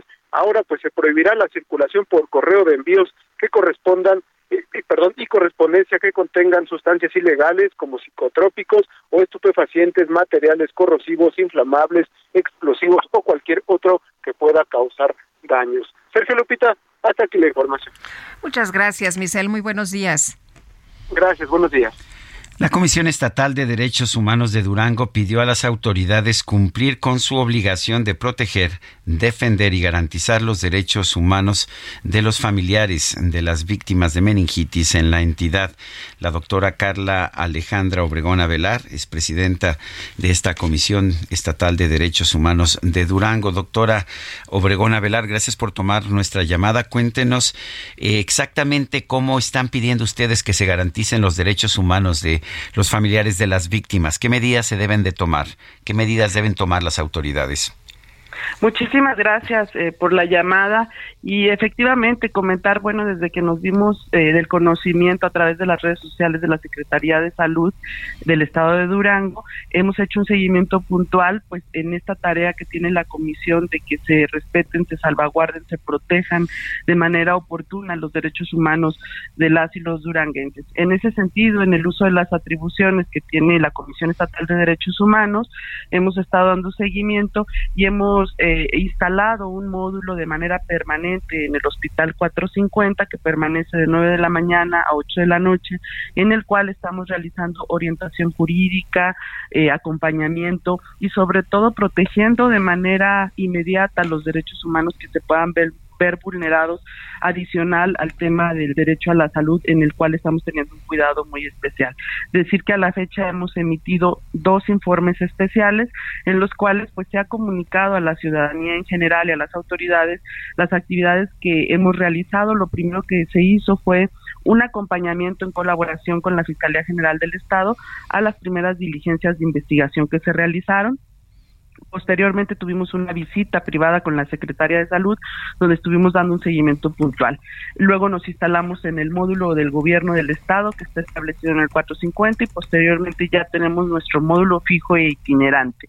En el informe especial, bueno, hemos hecho recomendaciones puntuales a cada una de las autoridades para que en el ámbito de sus atribuciones, pues evite en la medida en lo posible eh, cualquier vulneración a los derechos humanos y se apoye en la reparación integral del daño. Sabemos que es muy difícil hablar de este tema, de una reparación integral, eh, por lo lamentable que está presentándose ante la situación de algunos fallecimientos, pero sí estamos insistiendo.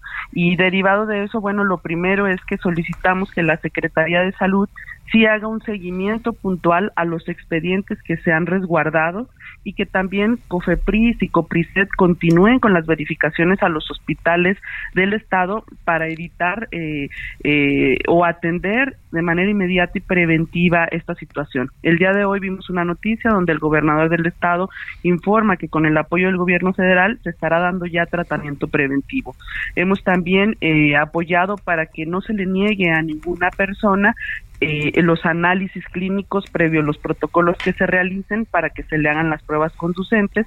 Y también bueno se ha tenido información de un alta con resultados satisfactorios mm, que sí ya había sido diagnosticada con el tema de meningitis y otros cinco que estaban en observación. Eso pues nos da una luz de que el comité especializado que integró la Secretaría de Salud desde el primero de noviembre pues está dando algunos resultados. Eh, al registro civil se le ha solicitado el apoyo para que brinde todas las facilidades de manera gratuita de los trámites que requieran los familiares de las personas que se encuentran internas y también de aquellas que se han detectado estén también con algún seguimiento en casa. Eh, Doctora, ¿siguen sigue operando, siguen operando estos hospitales?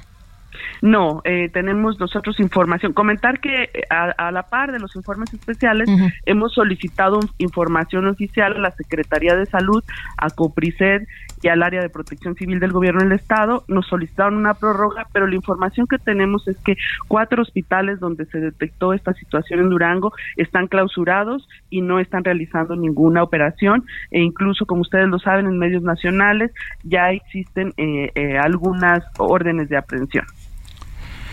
Bueno, pues eh, doctora Carla Alejandra Obregón Avelar, presidenta de la Comisión Estatal de Derechos Humanos de Durango, gracias por tomar nuestra llamada. Al contrario, muchas gracias. Si me permite nada más agradecer a la sociedad duranguense que a través de las organizaciones se han sumado. Estamos haciendo un esfuerzo colaborativo para que haya una, una atención especializada y diferenciada. En ese sentido va el último informe porque cada familia requerirá una atención de carácter especial. Y bueno, las recomendaciones han sido también a la Secretaría del Trabajo para que se brinden las facilidades, a la Secretaría de Transportes para que también preste taxis, este, etcétera. Entonces estamos en este acompañamiento de manera integral y con una presencia diaria recibiendo y escuchando las principales demandas de las personas que están en el Hospital 450 y nos seguimos poniendo a la disposición. Agradecemos mucho su llamado y, bueno, mantendremos informados del seguimiento de este fenómeno, pues que sí es sin precedentes para Durango e incluso pues en México. Gracias, doctora. Muchas gracias. Buenos días. Son las 8 con 21 minutos. Lo mejor de México está en Soriana. Aprovecha que la papa blanca está a solo 27.80 el kilo y el limón con semilla a 18.80 el kilo. O lleva naranja a solo 9.80 el kilo.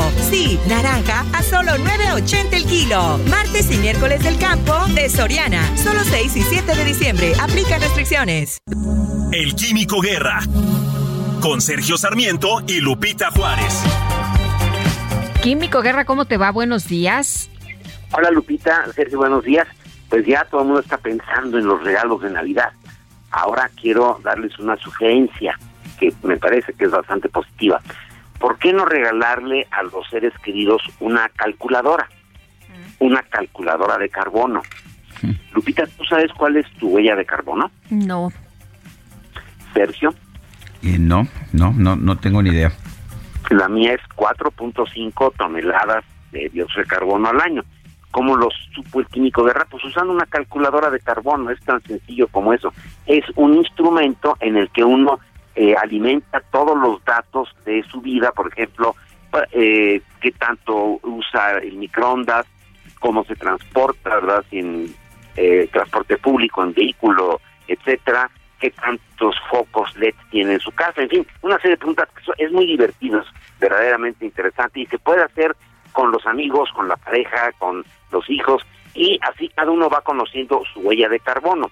Eh, la mía es 4.5, pero no soy referente porque yo vivo de celdas fotovoltaicas, eh, capto el agua de lluvia, etcétera. Pero digamos, eh, para que tengamos una idea, un norteamericano promedio hoy en día tiene una huella de carbono, certificada de 14 toneladas de dióxido de carbono al año. Un europeo, eh, digamos, eh, de Europa Occidental tiene alrededor de 11, un escandinavo, bastante bien, tiene 9, igual que los japoneses, y eh, es muy importante el que uno conozca su huella porque le da una idea de qué es lo que uno está haciendo en el planeta, porque uno se queja, ¿no? Porque nadie hace nada y que el calentamiento global y que... Pero ¿qué hacemos cada uno, verdad? ¿Qué hacemos cada uno? Sí. Y todo lo interesante es que conociendo la huella de carbono uno se puede fijar una meta para el año siguiente. Puede ser una meta muy realista, modesta, decir, bueno, si yo tengo 8, quiero llegar el año que entra a 7.5. Voy a hacer algunas cosas para realmente llegar a 7.5 y al año siguiente a lo mejor a 7. La mejor que está es la de ECOSE, esta gran institución que está pues dedicada precisamente al reciclaje y que gratuitamente, fíjense, es un regalo muy bonito porque no cuesta, Sergio Lupita, gratuitamente lo baja uno en ecose.mx la huella de carbono y entonces lo puede uno hacer y realmente dar un buen regalo y además contribuir al planeta. Pues me parece muy bien. Muchas gracias, Químico Guerra. Buenos días. Buenos días. Son las 8 con 24. Vamos a una pausa y regresamos.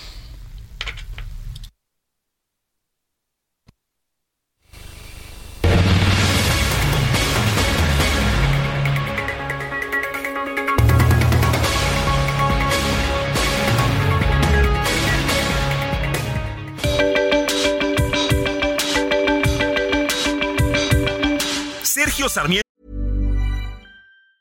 Hey, it's Ryan Reynolds, and I'm here with Keith, co star of my upcoming film, If, only in theaters, May 17th. Do you want to tell people the big news? All right, I'll do it. Sign up now and you'll get unlimited for $15 a month in six months of Paramount Plus Essential Plan on us. Mintmobile.com slash switch. Upfront payment of $45 equivalent to $15 per month. Unlimited over 40 gigabytes per month. Face lower speeds. Videos at 480p. Active Mint customers by 531.24 get six months of Paramount Plus Essential Plan. Auto renews after six months. Offer ends May 31st, 2024. Separate Paramount Plus registration required. Terms and conditions apply if rated PG. Y Lupita Juárez quieren conocer tu opinión, tus comentarios o simplemente envía un saludo para hacer más cálida esta mañana. Envía tus mensajes al WhatsApp 55 20 10 96 47.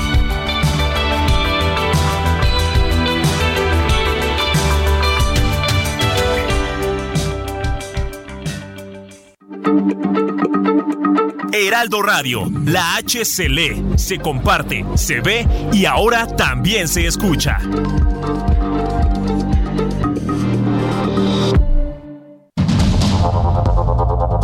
Continuamos con Sergio Sarmiento y Lupita Juárez por el Heraldo Radio.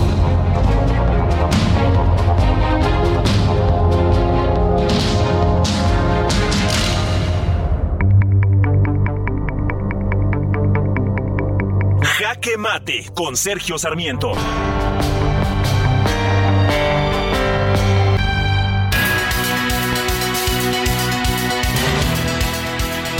El famoso Plan B es una iniciativa que ha salido del hígado, del hígado del presidente Andrés Manuel López Obrador. No hay otro propósito en la iniciativa más que debilitar, golpear al Instituto Nacional Electoral. De hecho, eh, en los, ah, pues en las muchas páginas que tiene esta iniciativa se señala que que el Instituto Nacional Electoral es uno de los ejemplos de más nocivos de los de lo que los gobiernos neoliberales eh, determinaron como proliferación de instituciones descentralizadas y autónomas en vez de garantizar elecciones libres, confiables, democráticas, auténticas, dice, ha convertido a una élite académica en garante de abusos en el uso del gasto público y cómplice protectora de conductas electorales fraudulentas e ilegales. Bueno, pues si fueron tan fraudulentas las elecciones realizadas por el INE, ¿cómo es posible entonces que aceptemos el resultado de las elecciones de 2018 y de 2021 en que ganó Morena? Pero claramente no hay ninguna lógica. Lo único que se busca es tratar de golpear al INE. Bueno, y tanto así que el presidente no quiso ni siquiera que se discutiera. Se sometió ayer la iniciativa, ayer mismo se votó, no hubo discusión, hubo dispensa total de trámites, no pasó a comisiones, no. Lo único que quería el presidente era vengarse del Instituto Nacional Electoral porque la oposición no aprobó su reforma constitucional, esta reforma constitucional que buscaba suprimir a este Instituto Nacional Electoral.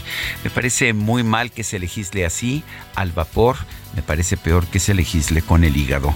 Yo soy Sergio Sarmiento y lo invito a reflexionar.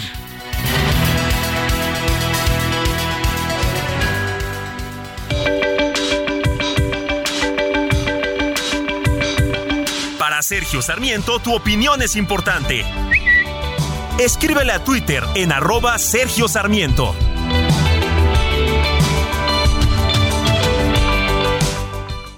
En Soriana encuentras la mayor calidad. Aprovecha que el pollo entero fresco está a 39.90 el kilo y lleva carne molida de res 80-20 a 89.90 el kilo. O compra uno y el segundo al 50% de descuento en quesos Nochebuena en paquete. Soriana, la de todos los mexicanos. A diciembre 7, aplican restricciones.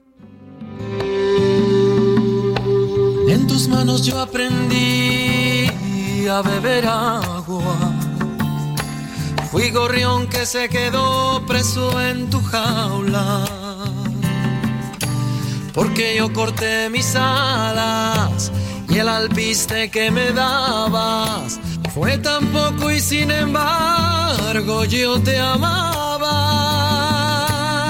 Fue mi canto para ti, siempre completo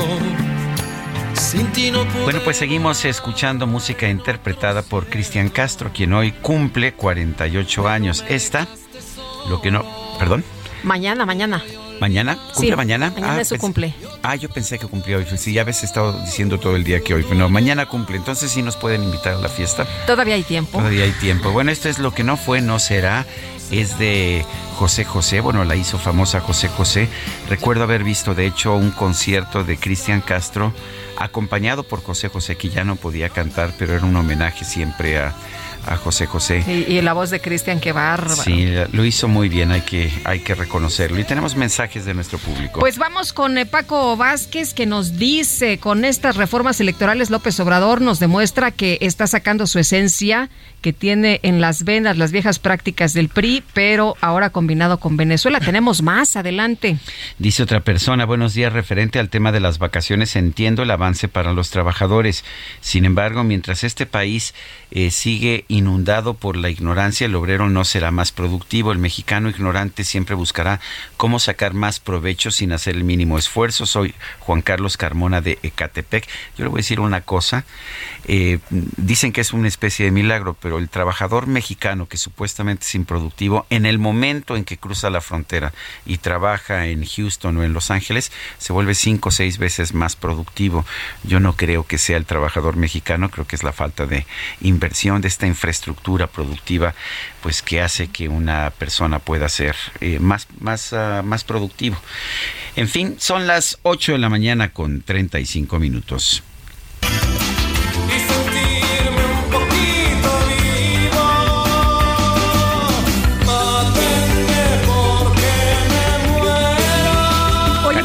Tenemos, sí tenemos una fiesta, ¿eh? Ah, sí, tenemos, una fiesta, tenemos una gran invitación. Isabo Romo, que está con nosotros esta mañana. Bravo, bravísimo. Pues, Qué gusto. Qué gusto tenerte por aquí. bienvenido.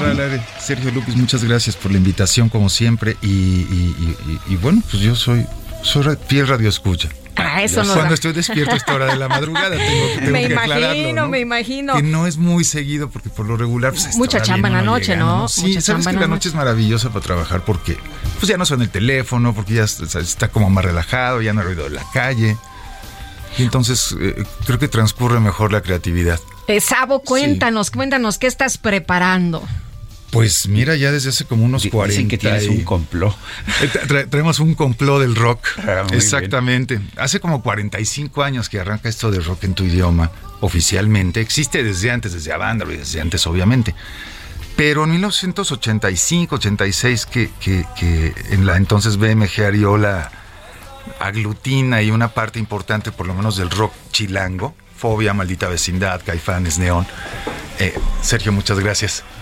Es, otro eh, Sergio, ¿eh? Para, Sergio Chávez, ¿no? Es el también culpable de que andemos aquí. Entonces, bueno, aglutinan allá una parte de las bandas que estamos haciendo ruido aquí en la Ciudad de México y arranca este movimiento de rock en tu idioma. El término hasta donde se sabe acuñado por un disquero maravilloso que era Don Hervé Pompeyo, que, pues en, en pants espante, dirían mis amigos del rock.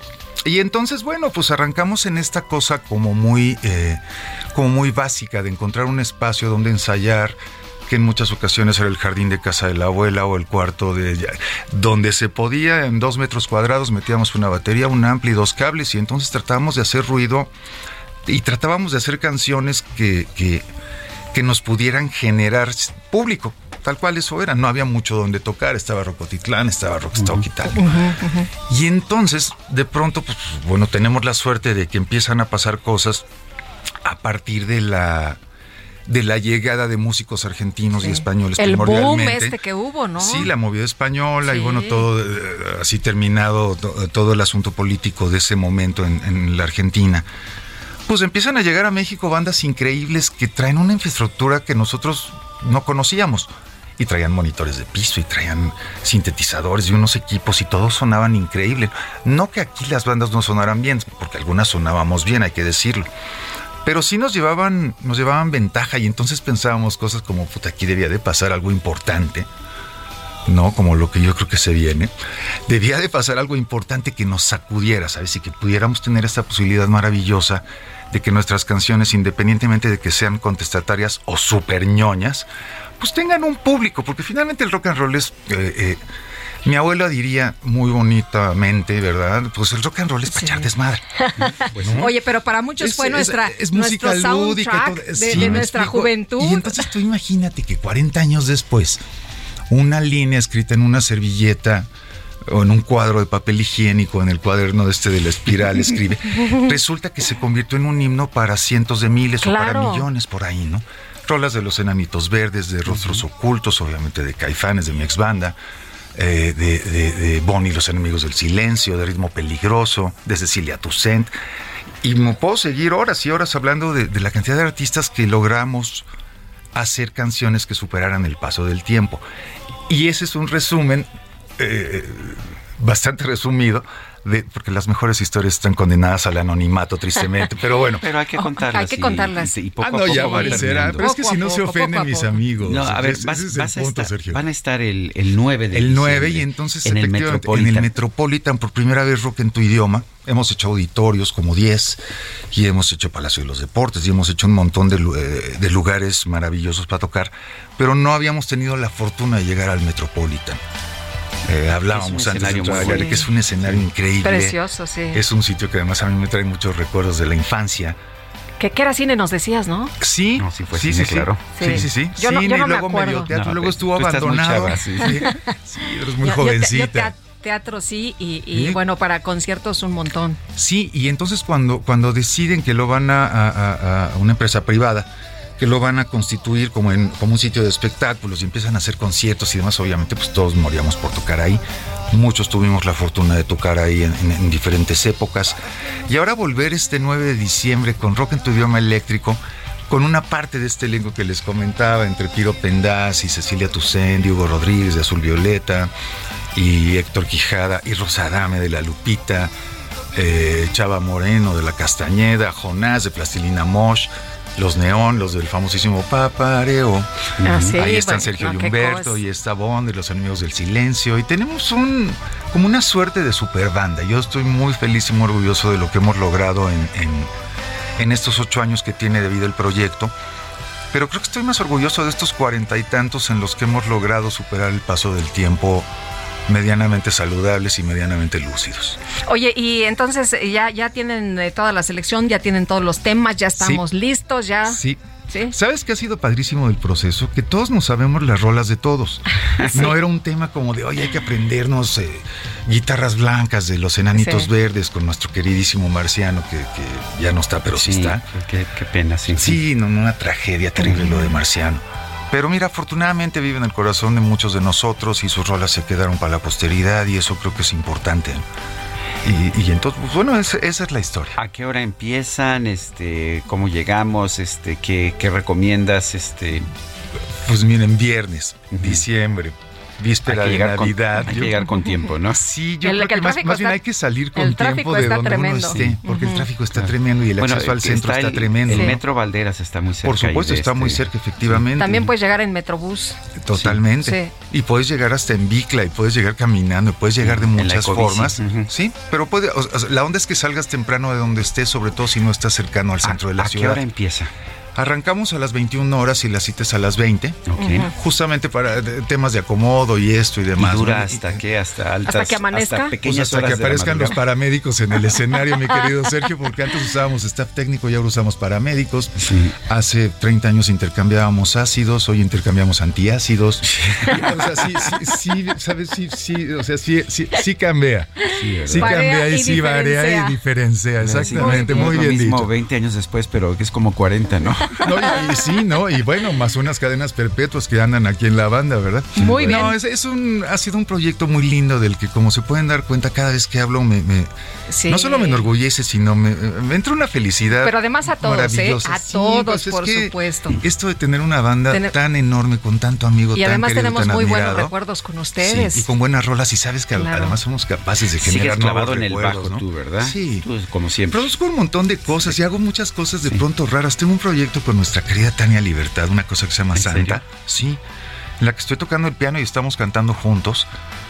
Tania, pues que te digo, ha sido así mi amiga entrañabilísima hace muchos años y una de las voces más hermosas que ha pisado este planeta, sin duda. Y además un corazón gigante. Y tenemos proyectos y yo hago cosas. Qué donde padre, lo que yo hago, yo ahí estoy. Muchas gracias por invitarnos. Viernes. Gracias a ustedes. Hoy quisieron que yo estuviera acá y yo ya vine a marearlos un poco gusto, a las qué gusto tenerte por acá. Te queremos y te admiramos. Los admiro también muchísimo y los quiero mucho y que todo nos vaya muy bien. Gracias, igualmente. Gracias, 9 de diciembre, Metropolitan Rock en tu idioma eléctrico. Ahí nos vemos. Ya está. Gracias. Son las 8 con 44. Que no me dé miedo estar abajo. para que no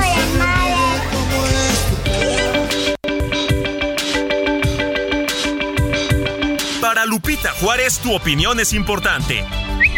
Síguela en arroba Lupita Juárez H.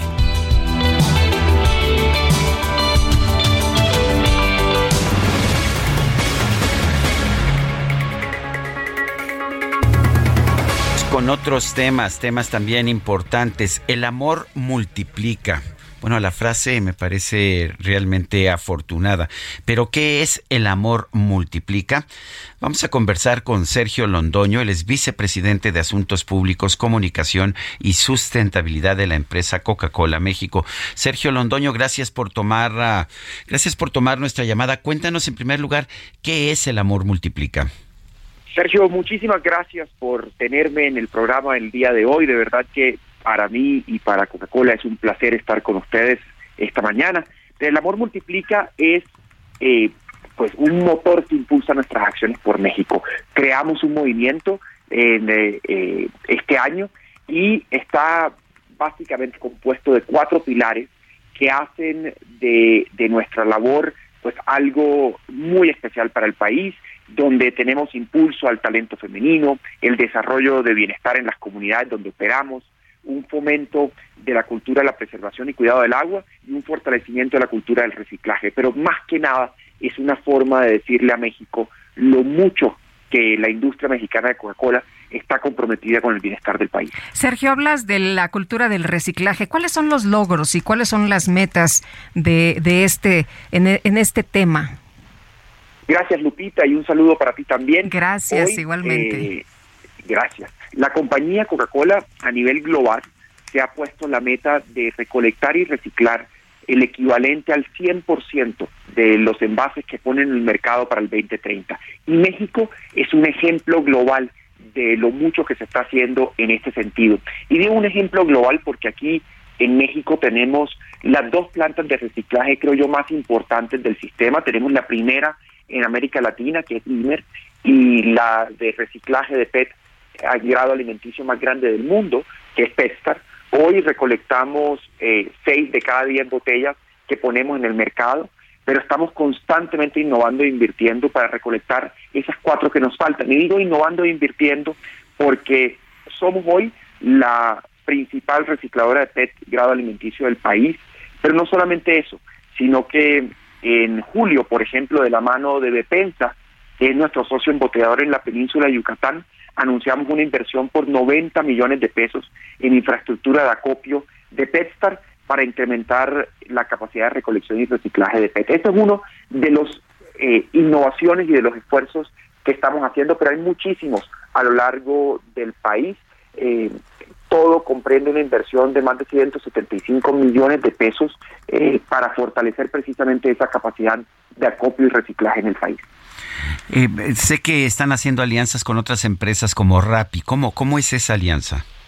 Bueno, Sergio, ahí me da en, en, un tema que, que a mí me tiene muy emocionado. Desde septiembre de este año anunciamos una alianza con Rappi para crear un piloto en tres delegaciones de la Ciudad de México. Estas eh, tres delegaciones son la Miguel Hidalgo, la Cuauhtémoc y la Benito Juárez, donde hemos estado a través de la aplicación de Rappi recogiendo y recolectando los envases y los empaques que la gente tiene en sus casas.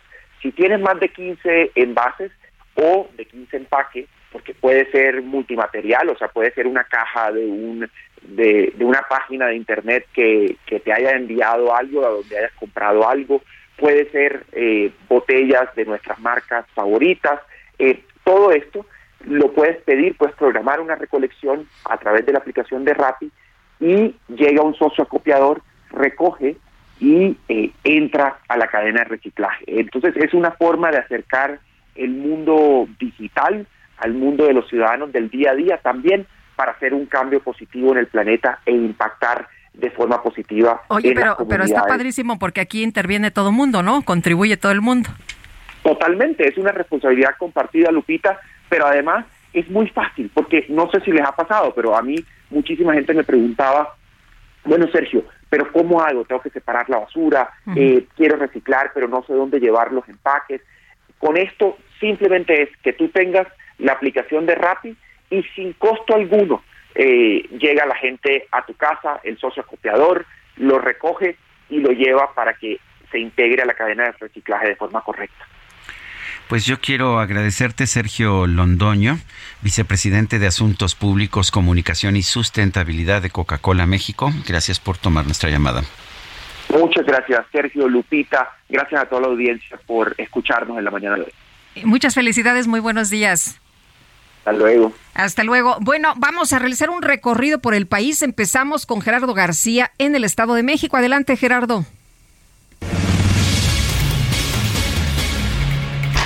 Muy buenos días, Sergio y Lupita. Un supuesto caso de bullying y no una riña entre estudiantes fue la razón de la golpiza que recibieron cuatro jóvenes al interior del plantel CBT Ezequiel Capistrán Rodríguez, ubicado en el barrio de San Mateo, en Metepec. Por los hechos ya iniciaron las carpetas de investigación ante el Ministerio Público mexiquense. A través de diversas publicaciones en redes sociales, entre ellos dos videos, usuarios mostraron momentos de la agresión en la que se observa que quienes entraron a la escuela eran mujeres adultas. Tras lo ocurrido, ahora se sabe que este martes, familiares de una alumna que supuestamente era violentada acudieron a reclamarles a sus agresores, por lo que se introdujeron a la fuerza y llegaron hasta el salón de clases. Cuando se fueron en contra de las alumnas, dos compañeros trataron de defenderlas, por lo que en total fueron cuatro los que resultaron lesionados, dos de ellos menores de edad y dos adultos. En redes sociales circuló un video de la agresión en donde se ve a señoras ya en el aula mientras que encaraban a varios de los alumnos y se escuchaban los gritos en repetidas ocasiones de una alumna que esquivaba butacas mientras la mayoría observaba la escena. Los lesionados se trasladaron primero al hospital para que los valoraran por lesiones y después al Ministerio Público para denunciar la agresión. Las dos menores de edad ante la Fiscalía Especializada para Menores de edad. Hasta aquí mi reporte y vamos con nuestro compañero Gerardo Moreno. Muchas gracias Gerardo García y es un gusto saludarte Sergio y Lupita. Les platico que la tarde de este martes fueron ejecutadas dos personas a bordo de un vehículo en la plena vía pública del municipio de Guaymas, donde el ruido de las detonaciones se escuchó en un preescolar donde la maestra calmó a los niños cantándoles. Los hechos se registraron sobre el Boulevard Luis Encinas en el centro de Guaymas, donde un grupo armado interceptó un vehículo sobre la calle y comenzaron a disparar en contra de sus tripulantes, quedando dos hombres sin vida en el interior del automóvil. Los balazos se escucharon en varias cuadras de alrededor, incluso en un preescolar ubicado en la zona de Miramar, donde una maestra pidió a los niños que se escondan bajo la mesa y los calmó cantándoles, algo que quedó grabado en un video que se hizo viral esa tarde.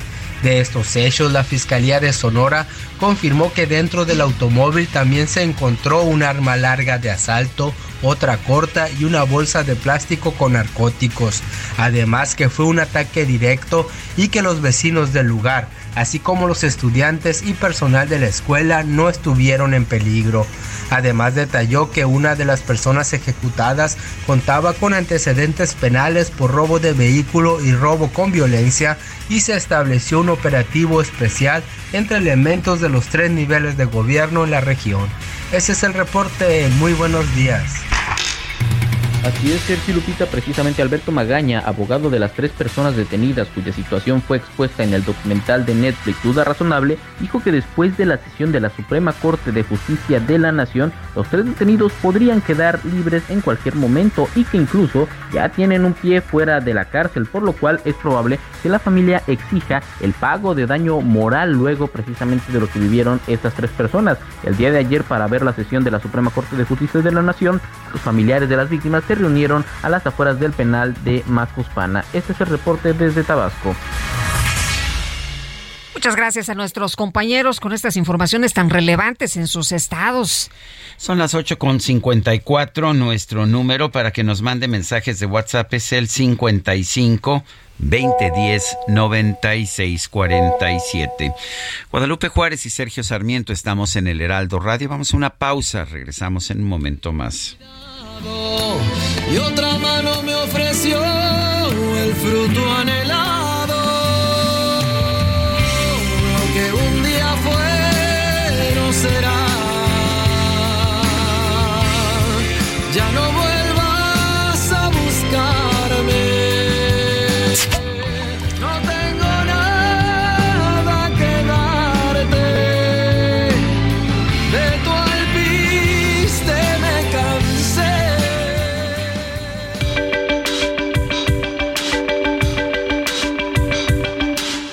Sarmiento y Lupita Juárez quieren conocer tu opinión, tus comentarios o simplemente envía un saludo para hacer más cálida esta mañana. Envía tus mensajes al WhatsApp 55 20 10 96 47.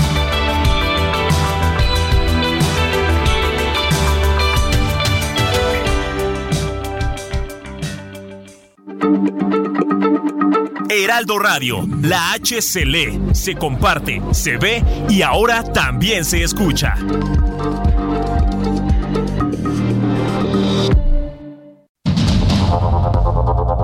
Continuamos con Sergio Sarmiento y Lupita Juárez por el Heraldo Radio.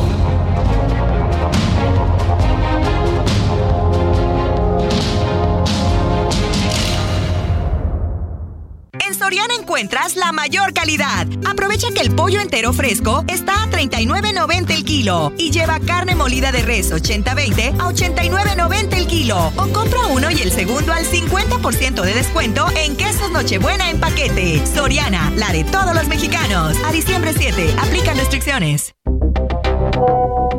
Sergio Lupita, muy muy buenos días. Hoy únicamente para agradecer la presencia de ustedes siempre en nuestras vidas y únicamente para compartir en este día mis bendiciones, mi felicidad, eh, porque hoy celebro mi cumpleaños.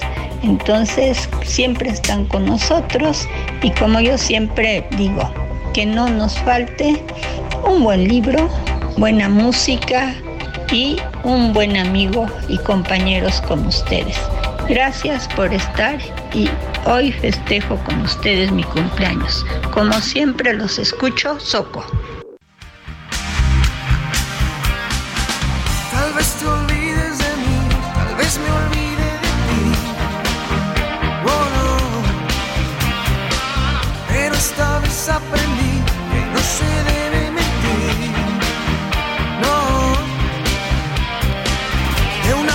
promesa viví, hoy ya no puedo seguir creyendo en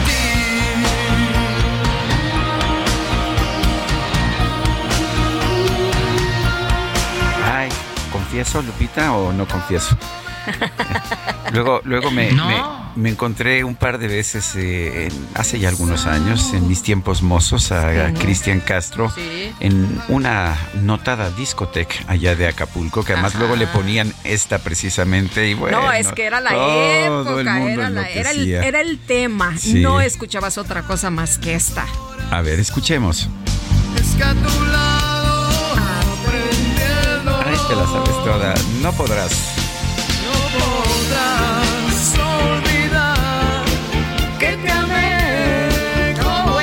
Resulta que su cumple es mañana, claro. ¿Qué- Lo que pasa es que mañana es 8 de diciembre también. Mañana es este, ya sabes, es obligatorio Sí, que escuchemos a. John Lennon. Digo, perdón, pero, pero sí es obligatorio. Bueno, tenemos Es- ¿qué, mensajes. día, qué día dices que es? Este, hoy es Apenas- 7, mañana es apenas 8. miércoles, ¿verdad? Apenas miércoles. Bueno, No, pues, aguanten, aguanten, ya casi, ya casi. Bueno, pues Mensajes, vámonos a los mensajes. mensajes. Nos dice, oye, una felicitación a Doña Soco, que está cumpliendo el día de hoy y que está festejando con nosotros. Doña Soco, le mandamos un gran abrazo, le agradecemos como siempre sus mensajes y le deseamos mucha felicidad, que sea un gran año para usted. Un abrazo grupal de parte de todo el equipo de Sergio Lupita. Oye, Arturo Murrieta nos dice, Alcaldía Álvaro Obregón, buenos días para mi dúo dinámico y todo el personal del Heraldo Radio, que por cierto, muy amable la atención ayer que recibí mi libro de regalo, les agradezco. Ah, pues es un buen libro, el de migración, qué bueno. Hay un ensayo ahí muy bueno de un señor Sergio Sarmiento, no sé si Ya lo, lo, conozcas, leí, ya lo Lupita, leí, sí. está muy bueno. Bueno, dice Alfonso Cermeño, escuchaba lo del cambio de tarjetas al Banco del Bienestar. ¿Qué pasa con los que ya tienen la tarjeta del Banco del Bienestar? Le van a hacer cambiar su tarjeta. De todas formas. Sí, de todas formas. Es lo que me está diciendo una persona que ella ya tiene, pero que le van a hacer que, que haga el cambio. Eh, nos dice mm, em, otra persona, le están dedicando las canciones de Cristian Castro, ya saben quién. Si le echa la culpa al pasado, pusieron ya lo pasado, pasado, y de la reforma al INE, lo que no fue no será. Bueno. Nos dice Carlos Argüello. Dice otra persona, buen día, mi nombre es Arturo, solo quiero comentar que como mexicano, sin afinidad a ningún partido político, es muy triste escuchar cómo los partidos de un lado o de otro solo buscan su beneficio, no trabajan, se ofenden ante ellos, hacen comedias, berrinches, se olvidan o se hacen los locos ante los problemas reales del país como el desempleo, la violencia, la falta de servicios, la drogadicción, por citar algunos. Su trabajo es servirse del pueblo y no servir al pueblo. Son las nueve de la mañana con cinco minutos. Se registró un nuevo enfrentamiento entre civiles armados y militares en la madrugada de hoy allá en Nuevo Laredo, Tamaulipas. Pobre Nuevo Laredo no puede descansar ante esta violencia. Los testigos de estos hechos captaron el intercambio de balas y la detonación de varios artefactos explosivos. Las autoridades de seguridad pública en Tamaulipas confirmaron que el día de hoy se registraron situaciones de riesgo en diferentes puntos de Nuevo Laredo, dejando un saldo de siete presuntos delincuentes muertos. Las autoridades de seguridad informan que la situación ya está bajo control, pero las clases fueron suspendidas en varias escuelas. Hubo otras que solamente aplazaron el inicio de, las clases. Se exhorta, sin embargo, a la población a tomar precauciones y mantenerse atentos para evitar incidentes, así como evitar salidas no indispensables, es lo que dice un informe de seguridad pública. El enfrentamiento armado se desató después de que un grupo de sujetos armados, presuntamente integrantes de la llamada Tropa del Infierno, del cártel del noreste, este agredieron a los militares. El saldo eh, preliminar es siete civiles muertos y el aseguramiento de cuatro vehículos. Son las nueve con seis. Lo mejor de México está en Soriana. Aprovecha que la papa blanca está a solo 27.80 el kilo y el limón con semilla a 18.80 el kilo. O lleva naranja a solo 9.80 el kilo. Sí, naranja a solo 9.80 el kilo. Martes y miércoles del campo de Soriana. Solo 6 y 7 de diciembre. Aplica restricciones. El presidente López Obrador aseguró hoy en la mañana que las bancadas de oposición en la Cámara de Diputados se unieron para rechazar la reforma constitucional en materia electoral porque no quieren acabar con los gastos excesivos del Instituto Nacional Electoral. Como era de esperarse, se rechazó la reforma constitucional porque los partidos, el bloque conservador, no quiere que los ciudadanos elijan a los consejeros. Eso fue lo que rechazaron. También rechazaron el que se redujera el presupuesto del INE, que es de los más onerosos, es el presupuesto más alto en el mundo para la organización de elecciones. Bueno, por otro lado, el presidente López Obrador reconoció que las reformas que conforman el llamado Plan B en materia electoral quedaron acotadas para no contravenir a la Constitución. Se llevó a cabo esta reforma, o ya se aprobó la reforma de ley que solo requiere la mayoría, simple, pero está acotada porque no puede eh, contravenir o contradecir lo que está en la Constitución. Entonces son márgenes muy estrechos, sin embargo, con esos márgenes, sin violar la Constitución, se logró ya en la Cámara de Diputados la aprobación de la ley electoral. En este espacio, el diputado del PAN, Humberto Aguilar Coronado, denunció que los legisladores de Morena y sus aliados avalaron el plan B del Ejecutivo sin haber leído el proyecto estas reformas también secundarias y las quieran votar sin siquiera haberlas leído. Además, no solamente copiaron mal la iniciativa que presentó el secretario de Gobernación horas antes en la Cámara, sino que ni siquiera saben de qué se trata y solamente culpando a Calderón de todo lo que ha pasado para justificar la aprobación fast track en la Cámara de Diputados me parece que es una locura absoluta. La organización Civil Educación con Rumbo denunció que el gobierno del presidente López Obrador se ha caracterizado por una falta de transparencia en el sector educativo. Criticó que la Secretaría de Educación Pública ha tenido tres titulares en lo que va del sexenio. Y escuche usted, no solamente la vicepresidenta de Argentina en Nueva York, en los Estados Unidos, un jurado declaró culpable de fraude y evasión fiscal a la Trump Organization, sí, la corporación familiar del expresidente de los Estados Unidos, Donald Trump. Un juez de la Unión Americana desestimó una demanda presentada en contra del príncipe heredero de Arabia Saudita, Mohammed bin Salman, por el asesinato del periodista Jamal Khashoggi. Por eso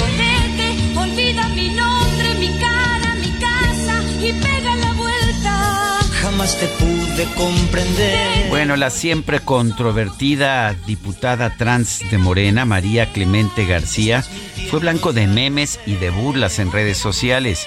Fíjese usted que registró un punto de acuerdo para declarar persona non grata al futbolista argentino Lionel Messi por ser captado en un video pisando y pateando con desprecio una camiseta de México tras un encuentro, tras el encuentro entre ambas selecciones del pasado 26 de noviembre.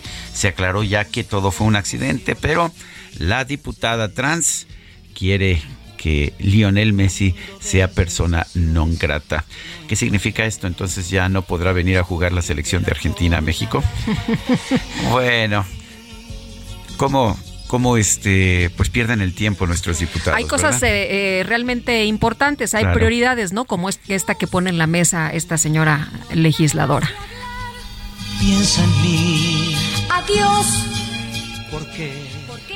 En Soriana encuentras la mayor calidad. Aprovecha que el pollo entero fresco está a 39.90 el kilo y lleva carne molida de res 80-20 a 89.90 el kilo. O compra uno y el segundo al 50% de descuento en quesos Nochebuena en paquete. Soriana, la de todos los mexicanos. A diciembre 7, aplican restricciones. Desde, México.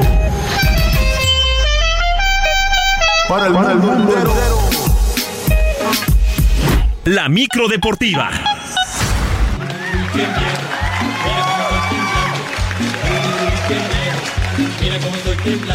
Y que vienen en platillos a más de cuatro a llevarnos. Uy, qué miedo. Bueno, pues ya llegó, ya llegó la micro. Ah, o la, ah, la micro. Es la micro deportiva que trae el Chicoche. Hoy sí es aniversario, aniversario del nacimiento de Chicoche de Francisco José Hernández Mandujano, pero bueno. ¿Quién pompó también? Muy buena, todas ellas, ¿no? Todas ellas. Mi querido Julio Romero, ¿cómo estás? Muy bien, Sergio, Lupita, amigos del auditorio, qué placer saludarles. Ahora sí me hicieron reír, ya llegó Chicoche, entonces, eh, no, lo que llegó fue la micro, la micro deportiva, con toda, toda la información el día de hoy, así es que vámonos rapidísimo. Marruecos, Marruecos ha dado otra de las sorpresas en el máximo evento del fútbol al vencer en cuartos de final y en penaltis a su similar de España 3 por 0 en los 90 minutos reglamentarios y en los tiempos extras ambos equipos quedaron igualados sin goles y ya desde los 11 pasos los ibéricos no fueron capaces de anotar con las fallas de Pablo Sarabia, Carlos Soler y Sergio Busquets por lo pronto, el timonel español Luis Enrique asumió toda la responsabilidad, asegura que no tiene nada que reprochar a sus jugadores y que se van con la cara en alto. Mira tiemblo que bailar casi no puedo.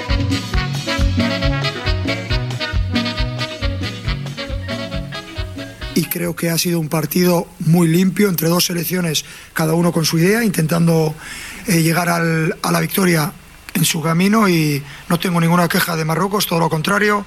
Creo que ha sido muy bonito también para los niños en el mundo que puedan ver cómo se digiere una derrota, felicitando al equipo que ha ganado, independientemente de si consideras que es justo o injusto. Esto es el deporte, esto es la vida y creo que es importante el respeto entre las dos selecciones.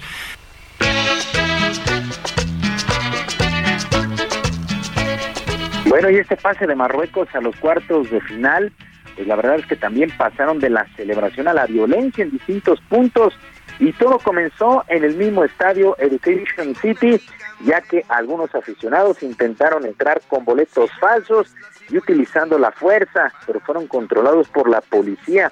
En Madrid se reportan varios enfrentamientos entre seguidores ibéricos y marroquíes, entre otras ciudades sí, pues la verdad es que Marruecos, Marruecos ha dado la sorpresa en el evento del fútbol, en el máximo evento del fútbol a nivel selecciones.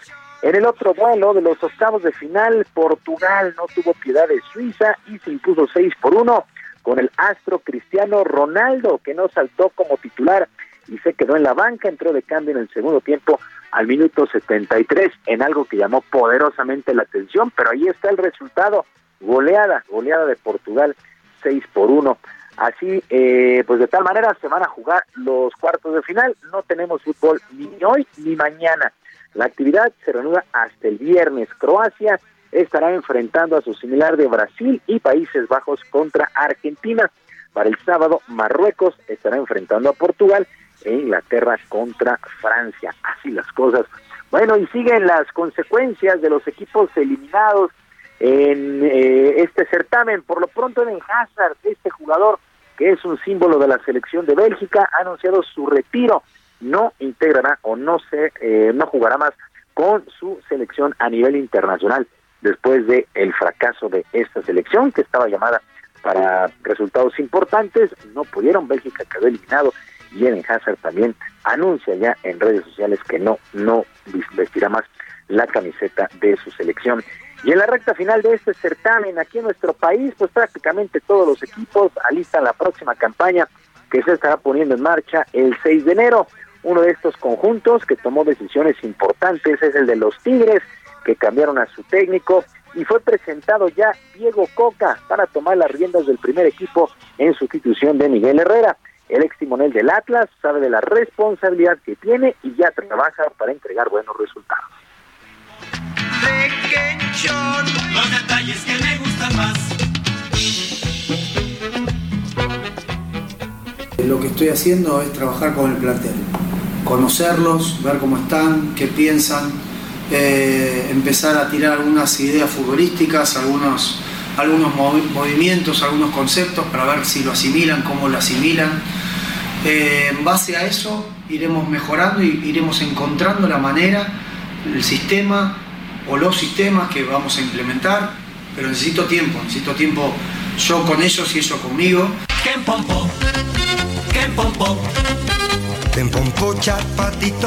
Diego Coca, técnico bicampeón con el Atlas, mientras que en Cruz Azul la directiva anunció la ratificación de Raúl El Potro Gutiérrez como su entrenador, por lo menos para la próxima temporada a pesar de que en días anteriores ya se especulaba la decisión, pues hasta el día de ayer se hizo de manera oficial.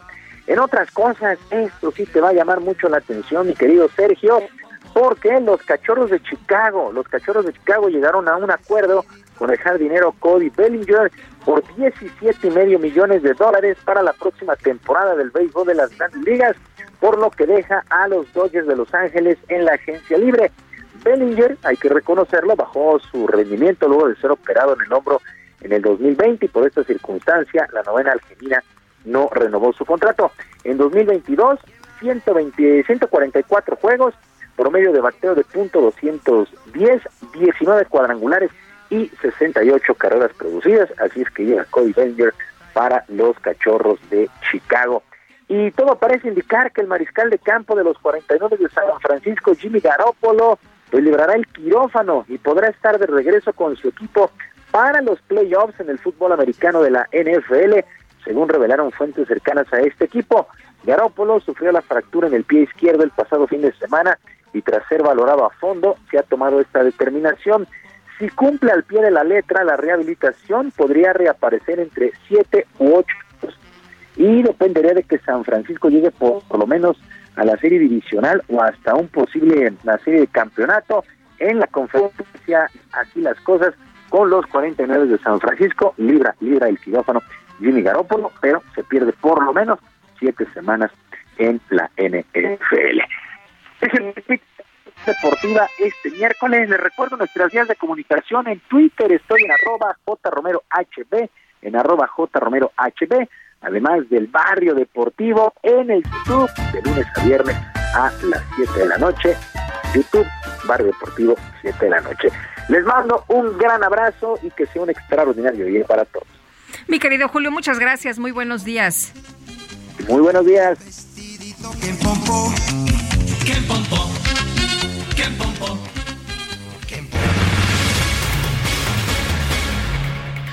Bueno, y vamos a, vamos a enlazarnos con la embajadora eminente de México, Marta Bárcena, quien nos ofrece un comentario sobre el papel de África en el mundo. Adelante, embajadora. Buenos días, Sergio. Buenos días, Lupita. Y buenos días al auditorio del Heraldo Radio. Me encuentro en Marruecos, donde pude seguir paso a paso el partido España-Marruecos y la pasión y la emoción de los marroquíes por su equipo de fútbol. Y cuando uno ve el progreso que ha tenido un país como Marruecos en los últimos años, cuando ve el desempeño de los siete equipos africanos en la Copa Mundial, cuando ve esa población joven y vital, se pregunta si el futuro, si este siglo XXI es o será de África y cuál es el rol de África en la conformación de este nuevo orden global. Por lo pronto, Sergio, te puedo decir que tanto Estados Unidos como China y la Unión Europea pelean ya, se disputan la presencia y la relación con África. China, a través de un proyecto de construcción de un tren de alta velocidad que vaya de norte a sur y de este a oeste por este gran continente integrado por 55 países en la Unión Africana. Estados Unidos, con una próxima reunión del 13 al 15 de diciembre en Washington entre el presidente Biden y los líderes africanos. Europa, con, un proyecto titulado en inglés Global Gateway o Camino Global, con inversiones para combatir el cambio climático en África. Porque África es un continente con 1.300 millones de personas, pero que se espera que en el 2050 llegue a 2.500 millones de personas. Un continente con una población joven, con grandes recursos mineros y agrícolas, pero un continente explotado durante siglos. Con una diáspora que está por toda Europa, por los Estados Unidos y que contribuye con sus remesas al desarrollo africano tal como lo hace la comunidad mexicana. Un continente con muchos problemas, guerras civiles en algunos de los grandes países como Etiopía, como República Democrática del Congo, con tres motores africanos, Sudáfrica, Nigeria y Egipto en ese orden, pero una, un continente que quiere hacer la diferencia en el futuro. Entonces, creo eh, Sergio, Lupita, que en un futuro México debería de prestarle más atención al continente africano. En este momento México tiene ocho embajadas en los 55 países de la Unión Africana y un comercio realmente pequeño. Creo que deberíamos de prestar mayor atención y entender por qué África condenó la invasión rusa a Ucrania porque defiende por sobre todas las cosas la no intervención y la inviolabilidad de las fronteras, pero al mismo tiempo esa África no quiere verse inmersa en una nueva guerra fría. África será el continente del futuro, creo que es un tema que debemos de analizar. Buenos días, Sergio. Buenos días, Lupita. Buenos días, Marta Bárcena, embajadora eminente de nuestro país. Y vámonos con Javier Ruiz. Hola Javier, ¿dónde andas?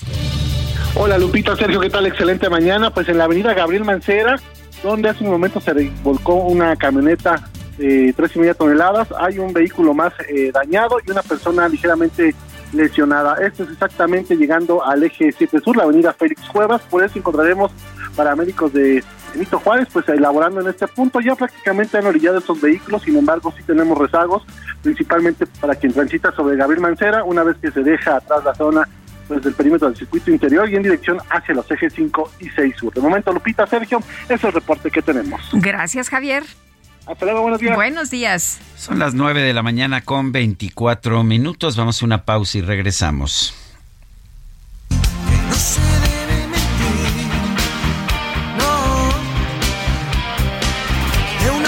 a vivir,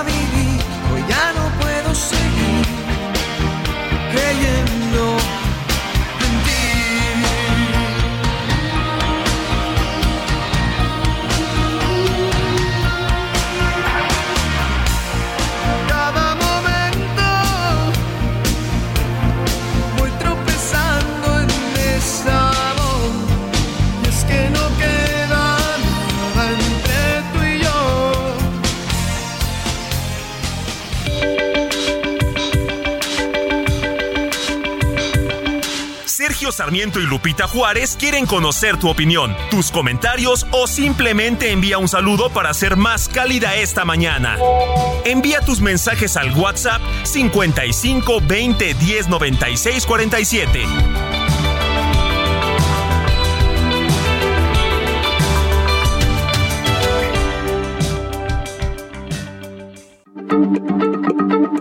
Heraldo Radio, la H se lee, se comparte, se ve y ahora también se escucha.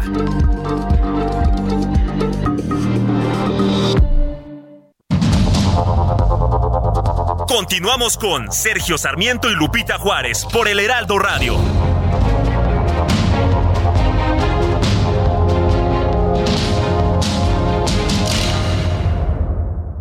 Entrega inmediata de una Ford Expedition Limited 2022 o de una Ford Expedition Max 2022, ambas de nivel blindaje 5, unidades exclusivas para México. Visítanos en Fort Andrade, Calzada de la Viga, 1880, Mexicalcingo, Ixtapalapa, código postal 09099, Ciudad de México. O llama al 552128 4071. Gastrolab.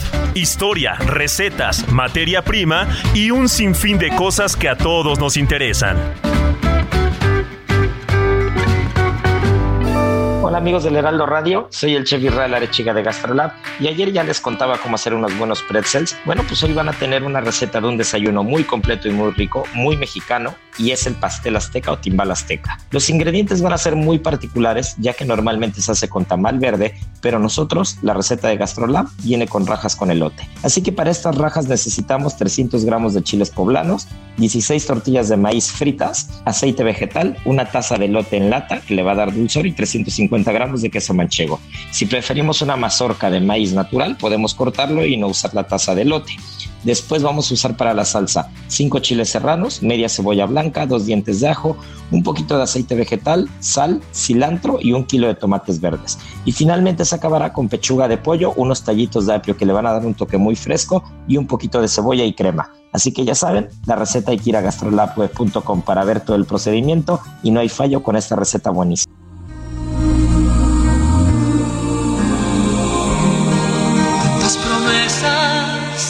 Se apagan hoy. No sabemos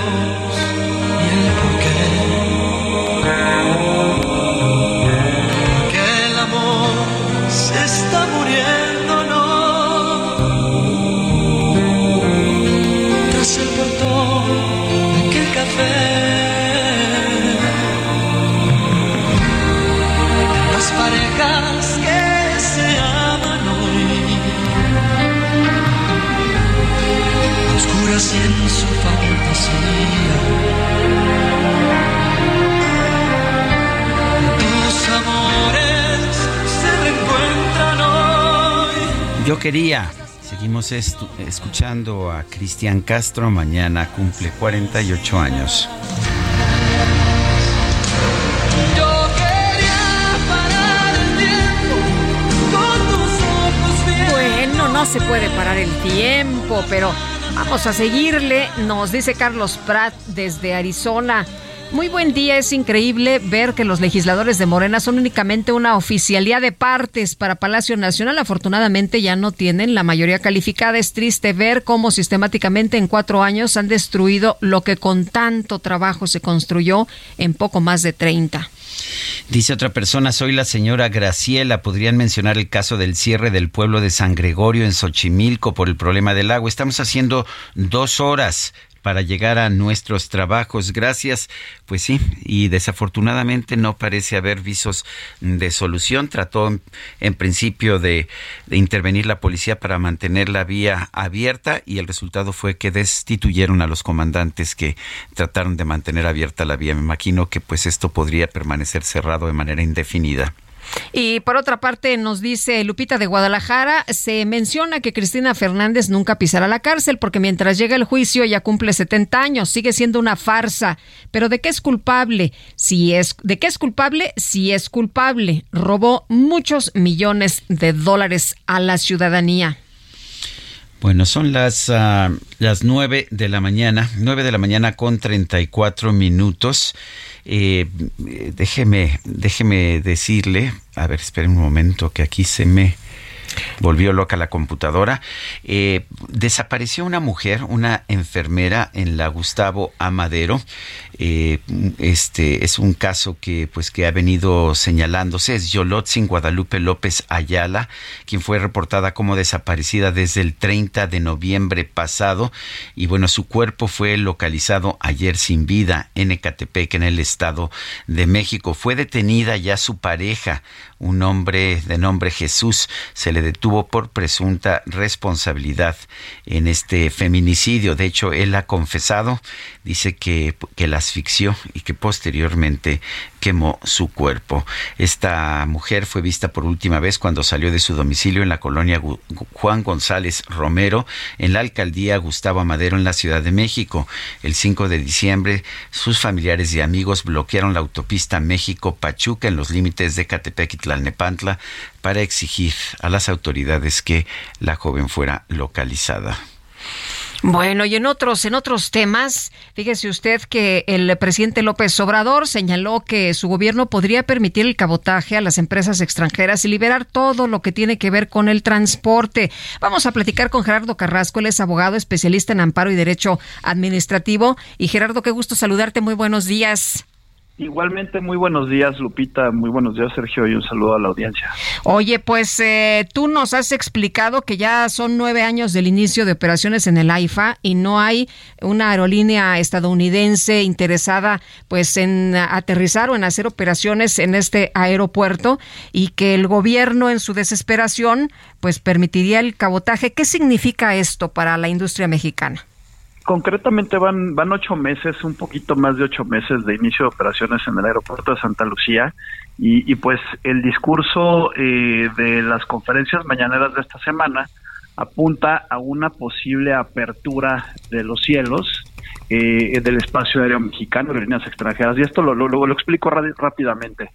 Desde que existe la Convención de Aviación Civil Internacional, que es un tratado internacional que se firmó en 1944 y poco a poco distintos países se han estado adhiriendo hasta ser la mayoría de los países. De esta convención se empezó a hablar de las libertades del aire. Y pues, por ejemplo, la primera libertad del aire, ¿no? Se concibe como que, por ejemplo, desde México se pueda sobrevolar el espacio aéreo de un segundo país para aterrizar en un país en un tercer país no la segunda libertad es poder hacer escalas técnicas en un en un segundo país para después aterrizar en un tercer país y la tercera y cuarta libertades pues es eh, eh, de dejar pasajeros y carga en un segundo país o traer pasajeros y carga de un segundo país al país nacionalidad de la, de, de la aeronave. La quinta libertad, Sergio Lupita, pues es esto que desde hace algunos años existe de la aerolínea Emirates en México, ¿no? Diariamente llega un vuelo desde la ciudad de Dubái a la ciudad de México haciendo escala en la ciudad de Barcelona en España. Esa es la famosa quinta libertad. El cabotaje es la llamada octava libertad, que es que por ejemplo, aerolíneas de Estados Unidos puedan hacer vuelos domésticos dentro del territorio mexicano. Esto actualmente está prohibido. Eh, estos únicamente se permite a través de tratados multilaterales entre, entre países y esto, por ejemplo, existe en el, en el país Ecuador, que pues la última aerolínea ecuatoriana quebró en el 2020 y pues al haberse permitido el cabotaje, pues son aerolíneas extranjeras las que hacen vuelos, por ejemplo, de Guayaquil a Quito, pues todos los días. El problema con abrir los cielos de esta forma, que sería una decisión del gobierno de la República a través de la Agencia Federal de Aviación Civil, pues implicaría que las aerolíneas, por ejemplo, estadounidenses, que son las más grandes del mundo, en concreto United, Delta Airlines y American Airlines, pues eh, como tienen mucho más aviones y mucho más poder de mercado, que puedan ejercer prácticas de competencia desleal en perjuicio de aerolíneas mexicanas y que ofrezcan, por ejemplo, por debajo de costo vuelos desde México a Cancún, México, Monterrey, México, Guadalajara, México, Los Cabos, eh, para así desplazar a sus competidoras aerolíneas mexicanas. Entonces, es curioso cómo el discurso presidencial aparentemente es en favor de los empleos de mexicanos y mexicanas, en favor de las empresas mexicanas, pero pues con esta posible decisión estaría afectando de manera grave y desastrosa a las aerolíneas, eh, a, a las aerolíneas de nuestro país. Todo, pues por esta intención de llenar su aeropuerto, el aeropuerto de Santa Lucía, que al día de hoy pues no ha habido interés alguno por parte de aerolíneas eh, estadounidenses de volar desde o hacia el, el propio aeropuerto internacional Felipe Ángeles.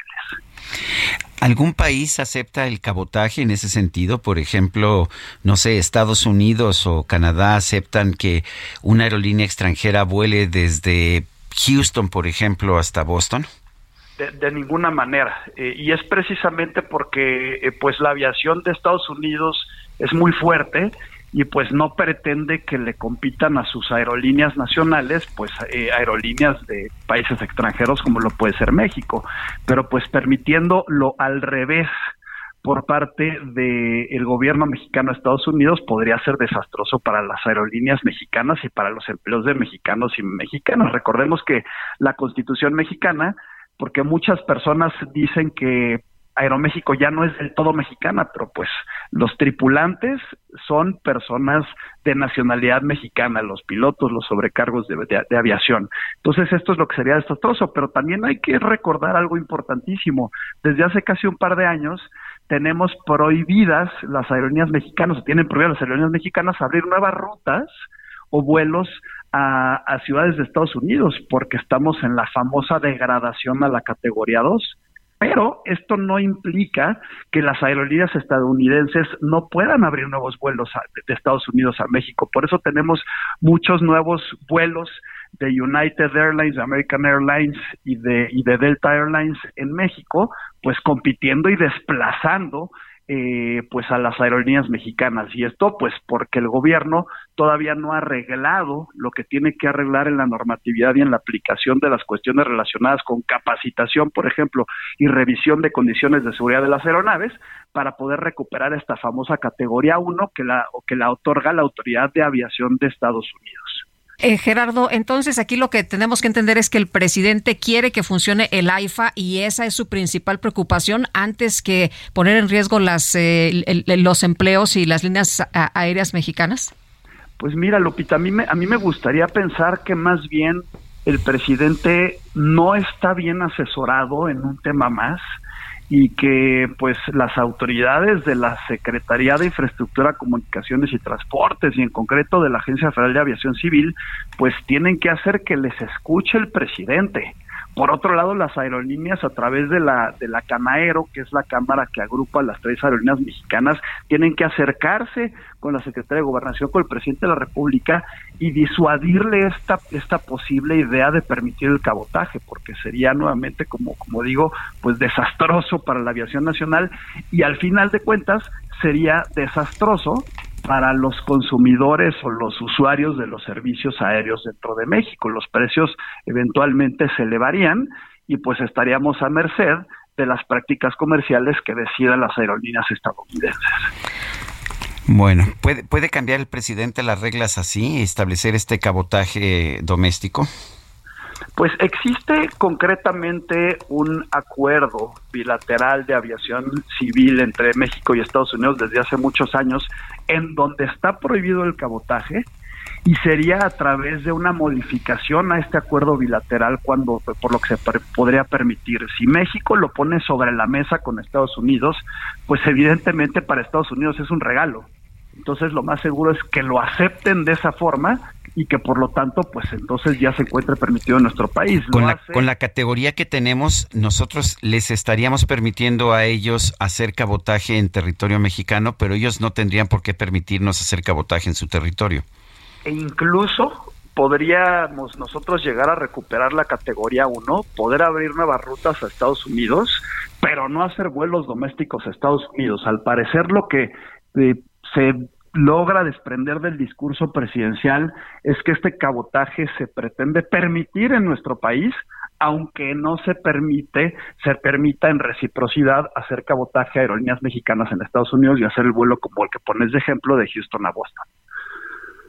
Pues Gerardo, como siempre, apreciamos mucho que puedas platicar con nosotros y nos puedas explicar estos temas. Con muchísimo gusto, estoy a sus órdenes. Hasta luego. Buenos días. Son las nueve con cuatro. Vamos a hacer un recorrido por el país. Empezamos en Hidalgo con Axel Chávez. Adelante, Axel.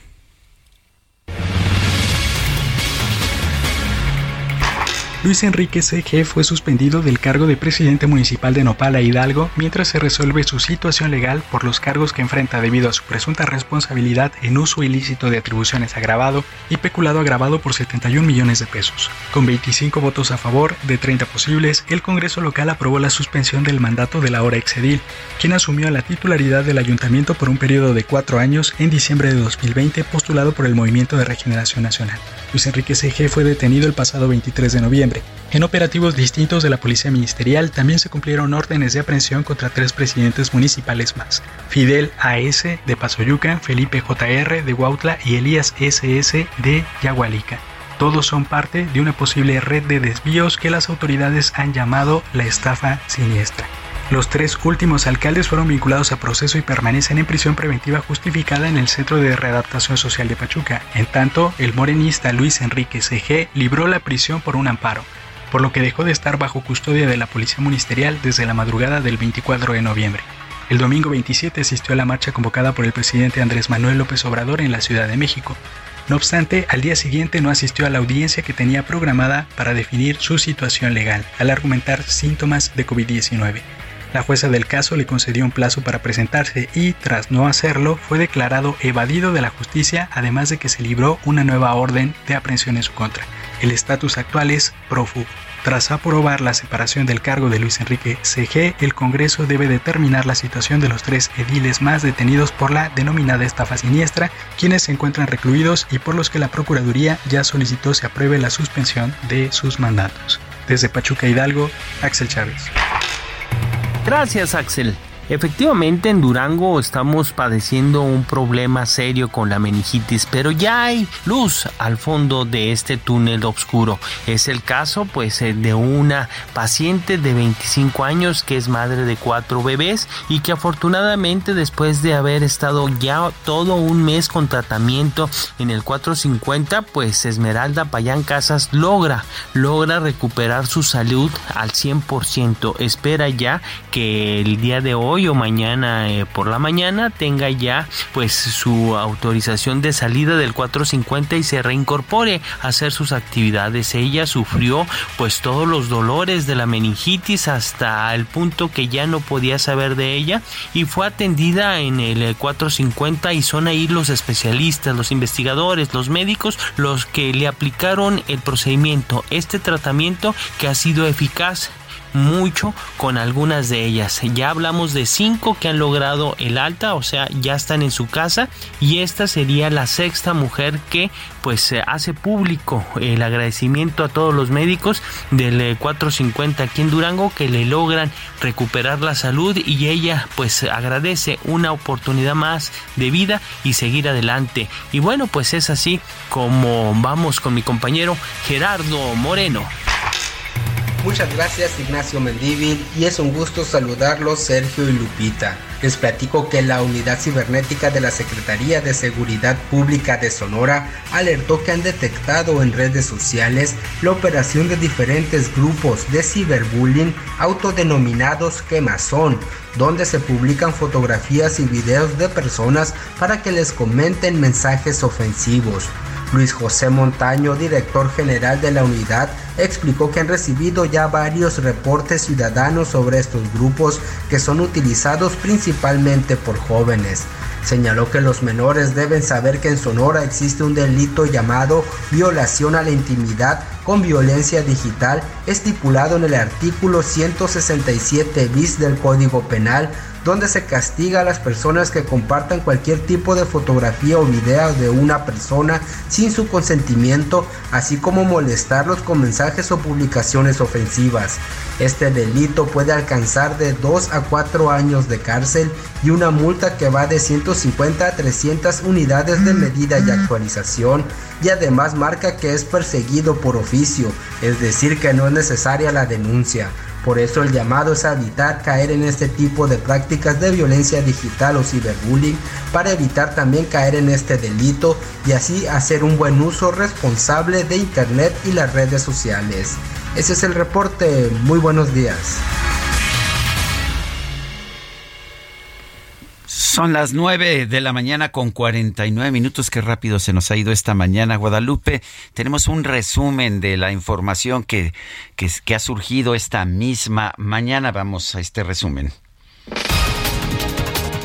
El presidente López Obrador confirmó que ya se prepara para viajar a Perú con el objetivo de entregar la presidencia de la Alianza del Pacífico a su homólogo de ese país, Pedro Castillo. Estoy pensando en que nos vamos a ir en avión de línea y vamos a, regresar. La verdad es que sí tenemos bastantes ocupaciones y va a ser pues poco tiempo estancia allá, pero sí vamos a estar allá. Nos vamos el 13 y regresamos el 14 en la tarde. El secretario de Gobernación, Adán Augusto López, aseguró que las reformas en materia electoral que aprobó la Cámara de Diputados no violan ningún artículo de la Constitución. Y se modifica entonces la Ley General de Instituciones y Procesos Electorales, la Ley General de Partidos Políticos, la Ley General del Sistema de Medios de Impugnación en materia electoral, la Ley Orgánica del Poder Judicial de la Federación, la Ley General de Comunicación Social y la Ley General de Responsabilidades Administrativas. En todas estas modificaciones no hay ninguna inconstitucionalidad porque se respetó estrictamente eh, lo que mandata la Constitución. Héctor Márquez, director de Relaciones Institucionales de Manpower, advirtió ante estos micrófonos que la reforma para ampliar las vacaciones de los trabajadores llega en un momento difícil para las empresas. Entonces, qué bueno este avance desde el punto de vista de los trabajadores. Desde el punto de vista de las empresas, en efecto, pues viene en un momento difícil económico que, pues para que platicamos de él, que ya todos sabemos, y esto pues hace otro pequeño incremento en los costos. Y por otra parte, le comento a usted que eh, la Unión Europea solicitó a la Organización Mundial de Comercio la apertura de dos paneles contra China por aplicar restricciones a Lituania y limitar los derechos de los poseedores de patentes europeas. La policía de Alemania confirmó la detención de 25 personas vinculadas a un grupo de extrema derecha que planeaba un ataque armado contra la Cámara Baja del Parlamento. Y la revista Time nombró Persona del Año 2022 al presidente de Ucrania, Volodymyr Zelensky, así como al espíritu de su país por la resistencia mostrada ante la invasión rusa a su territorio. Es mi hermano del alma, realmente el amigo. Que en todo camino y jornada está siempre conmigo. En Sonora se dio a conocer la historia de Palomo, un perro criollo que se convirtió en héroe al localizar a su dueño Don Goyo de 84 años. Don Goyo llevaba siete días desaparecido tras salir a caminar en el municipio de Moctezuma. Los policías explicaron que tras varios días de búsqueda decidieron hacer un último intento con Palomo, el cual los llevó hasta un terreno despoblado donde encontraron a su dueño con signos de deshidratación y desnutrición. Pero este perrito, Palomo, lo encontró.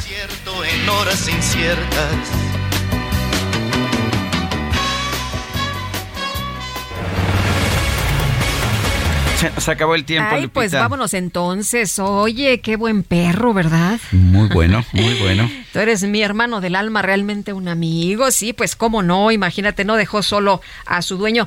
Que la pasen todos muy bien, disfruten este día y nos escuchamos mañana en punto de las 7 de mañana, que ya es jueves. Hasta mañana. Gracias de todo corazón. Nos despedimos con esta de Cristian Castro que se llama Azul. Fue una La brisa besaba tu dulce piel, tus ojos tristes que al ver adoré, la noche que yo te amé. Azul cuando en silencio por fin te besé, azul sentí muy dentro nacer este amor azul. Hoy miro al cielo y en ti puedo ver la estrella que siempre soñé. Azul y es que este amor es azul como el mar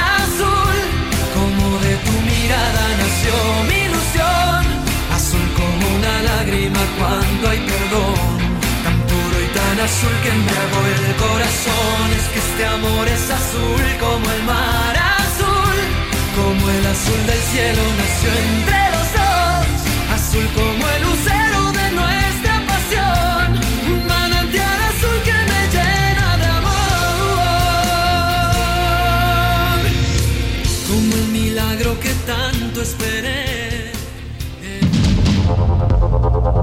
Heraldo Media Group presentó Sergio Sarmiento y Lupita Juárez.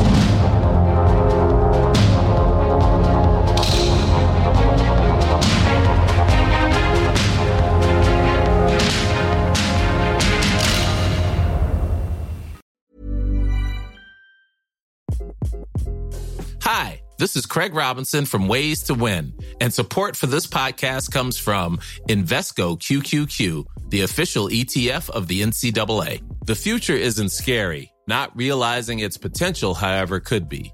Just like on the recruiting trail, I've seen potential come in many forms as a coach. Learn more at Invesco.com slash QQQ. Let's rethink possibility. Invesco Distributors, Inc.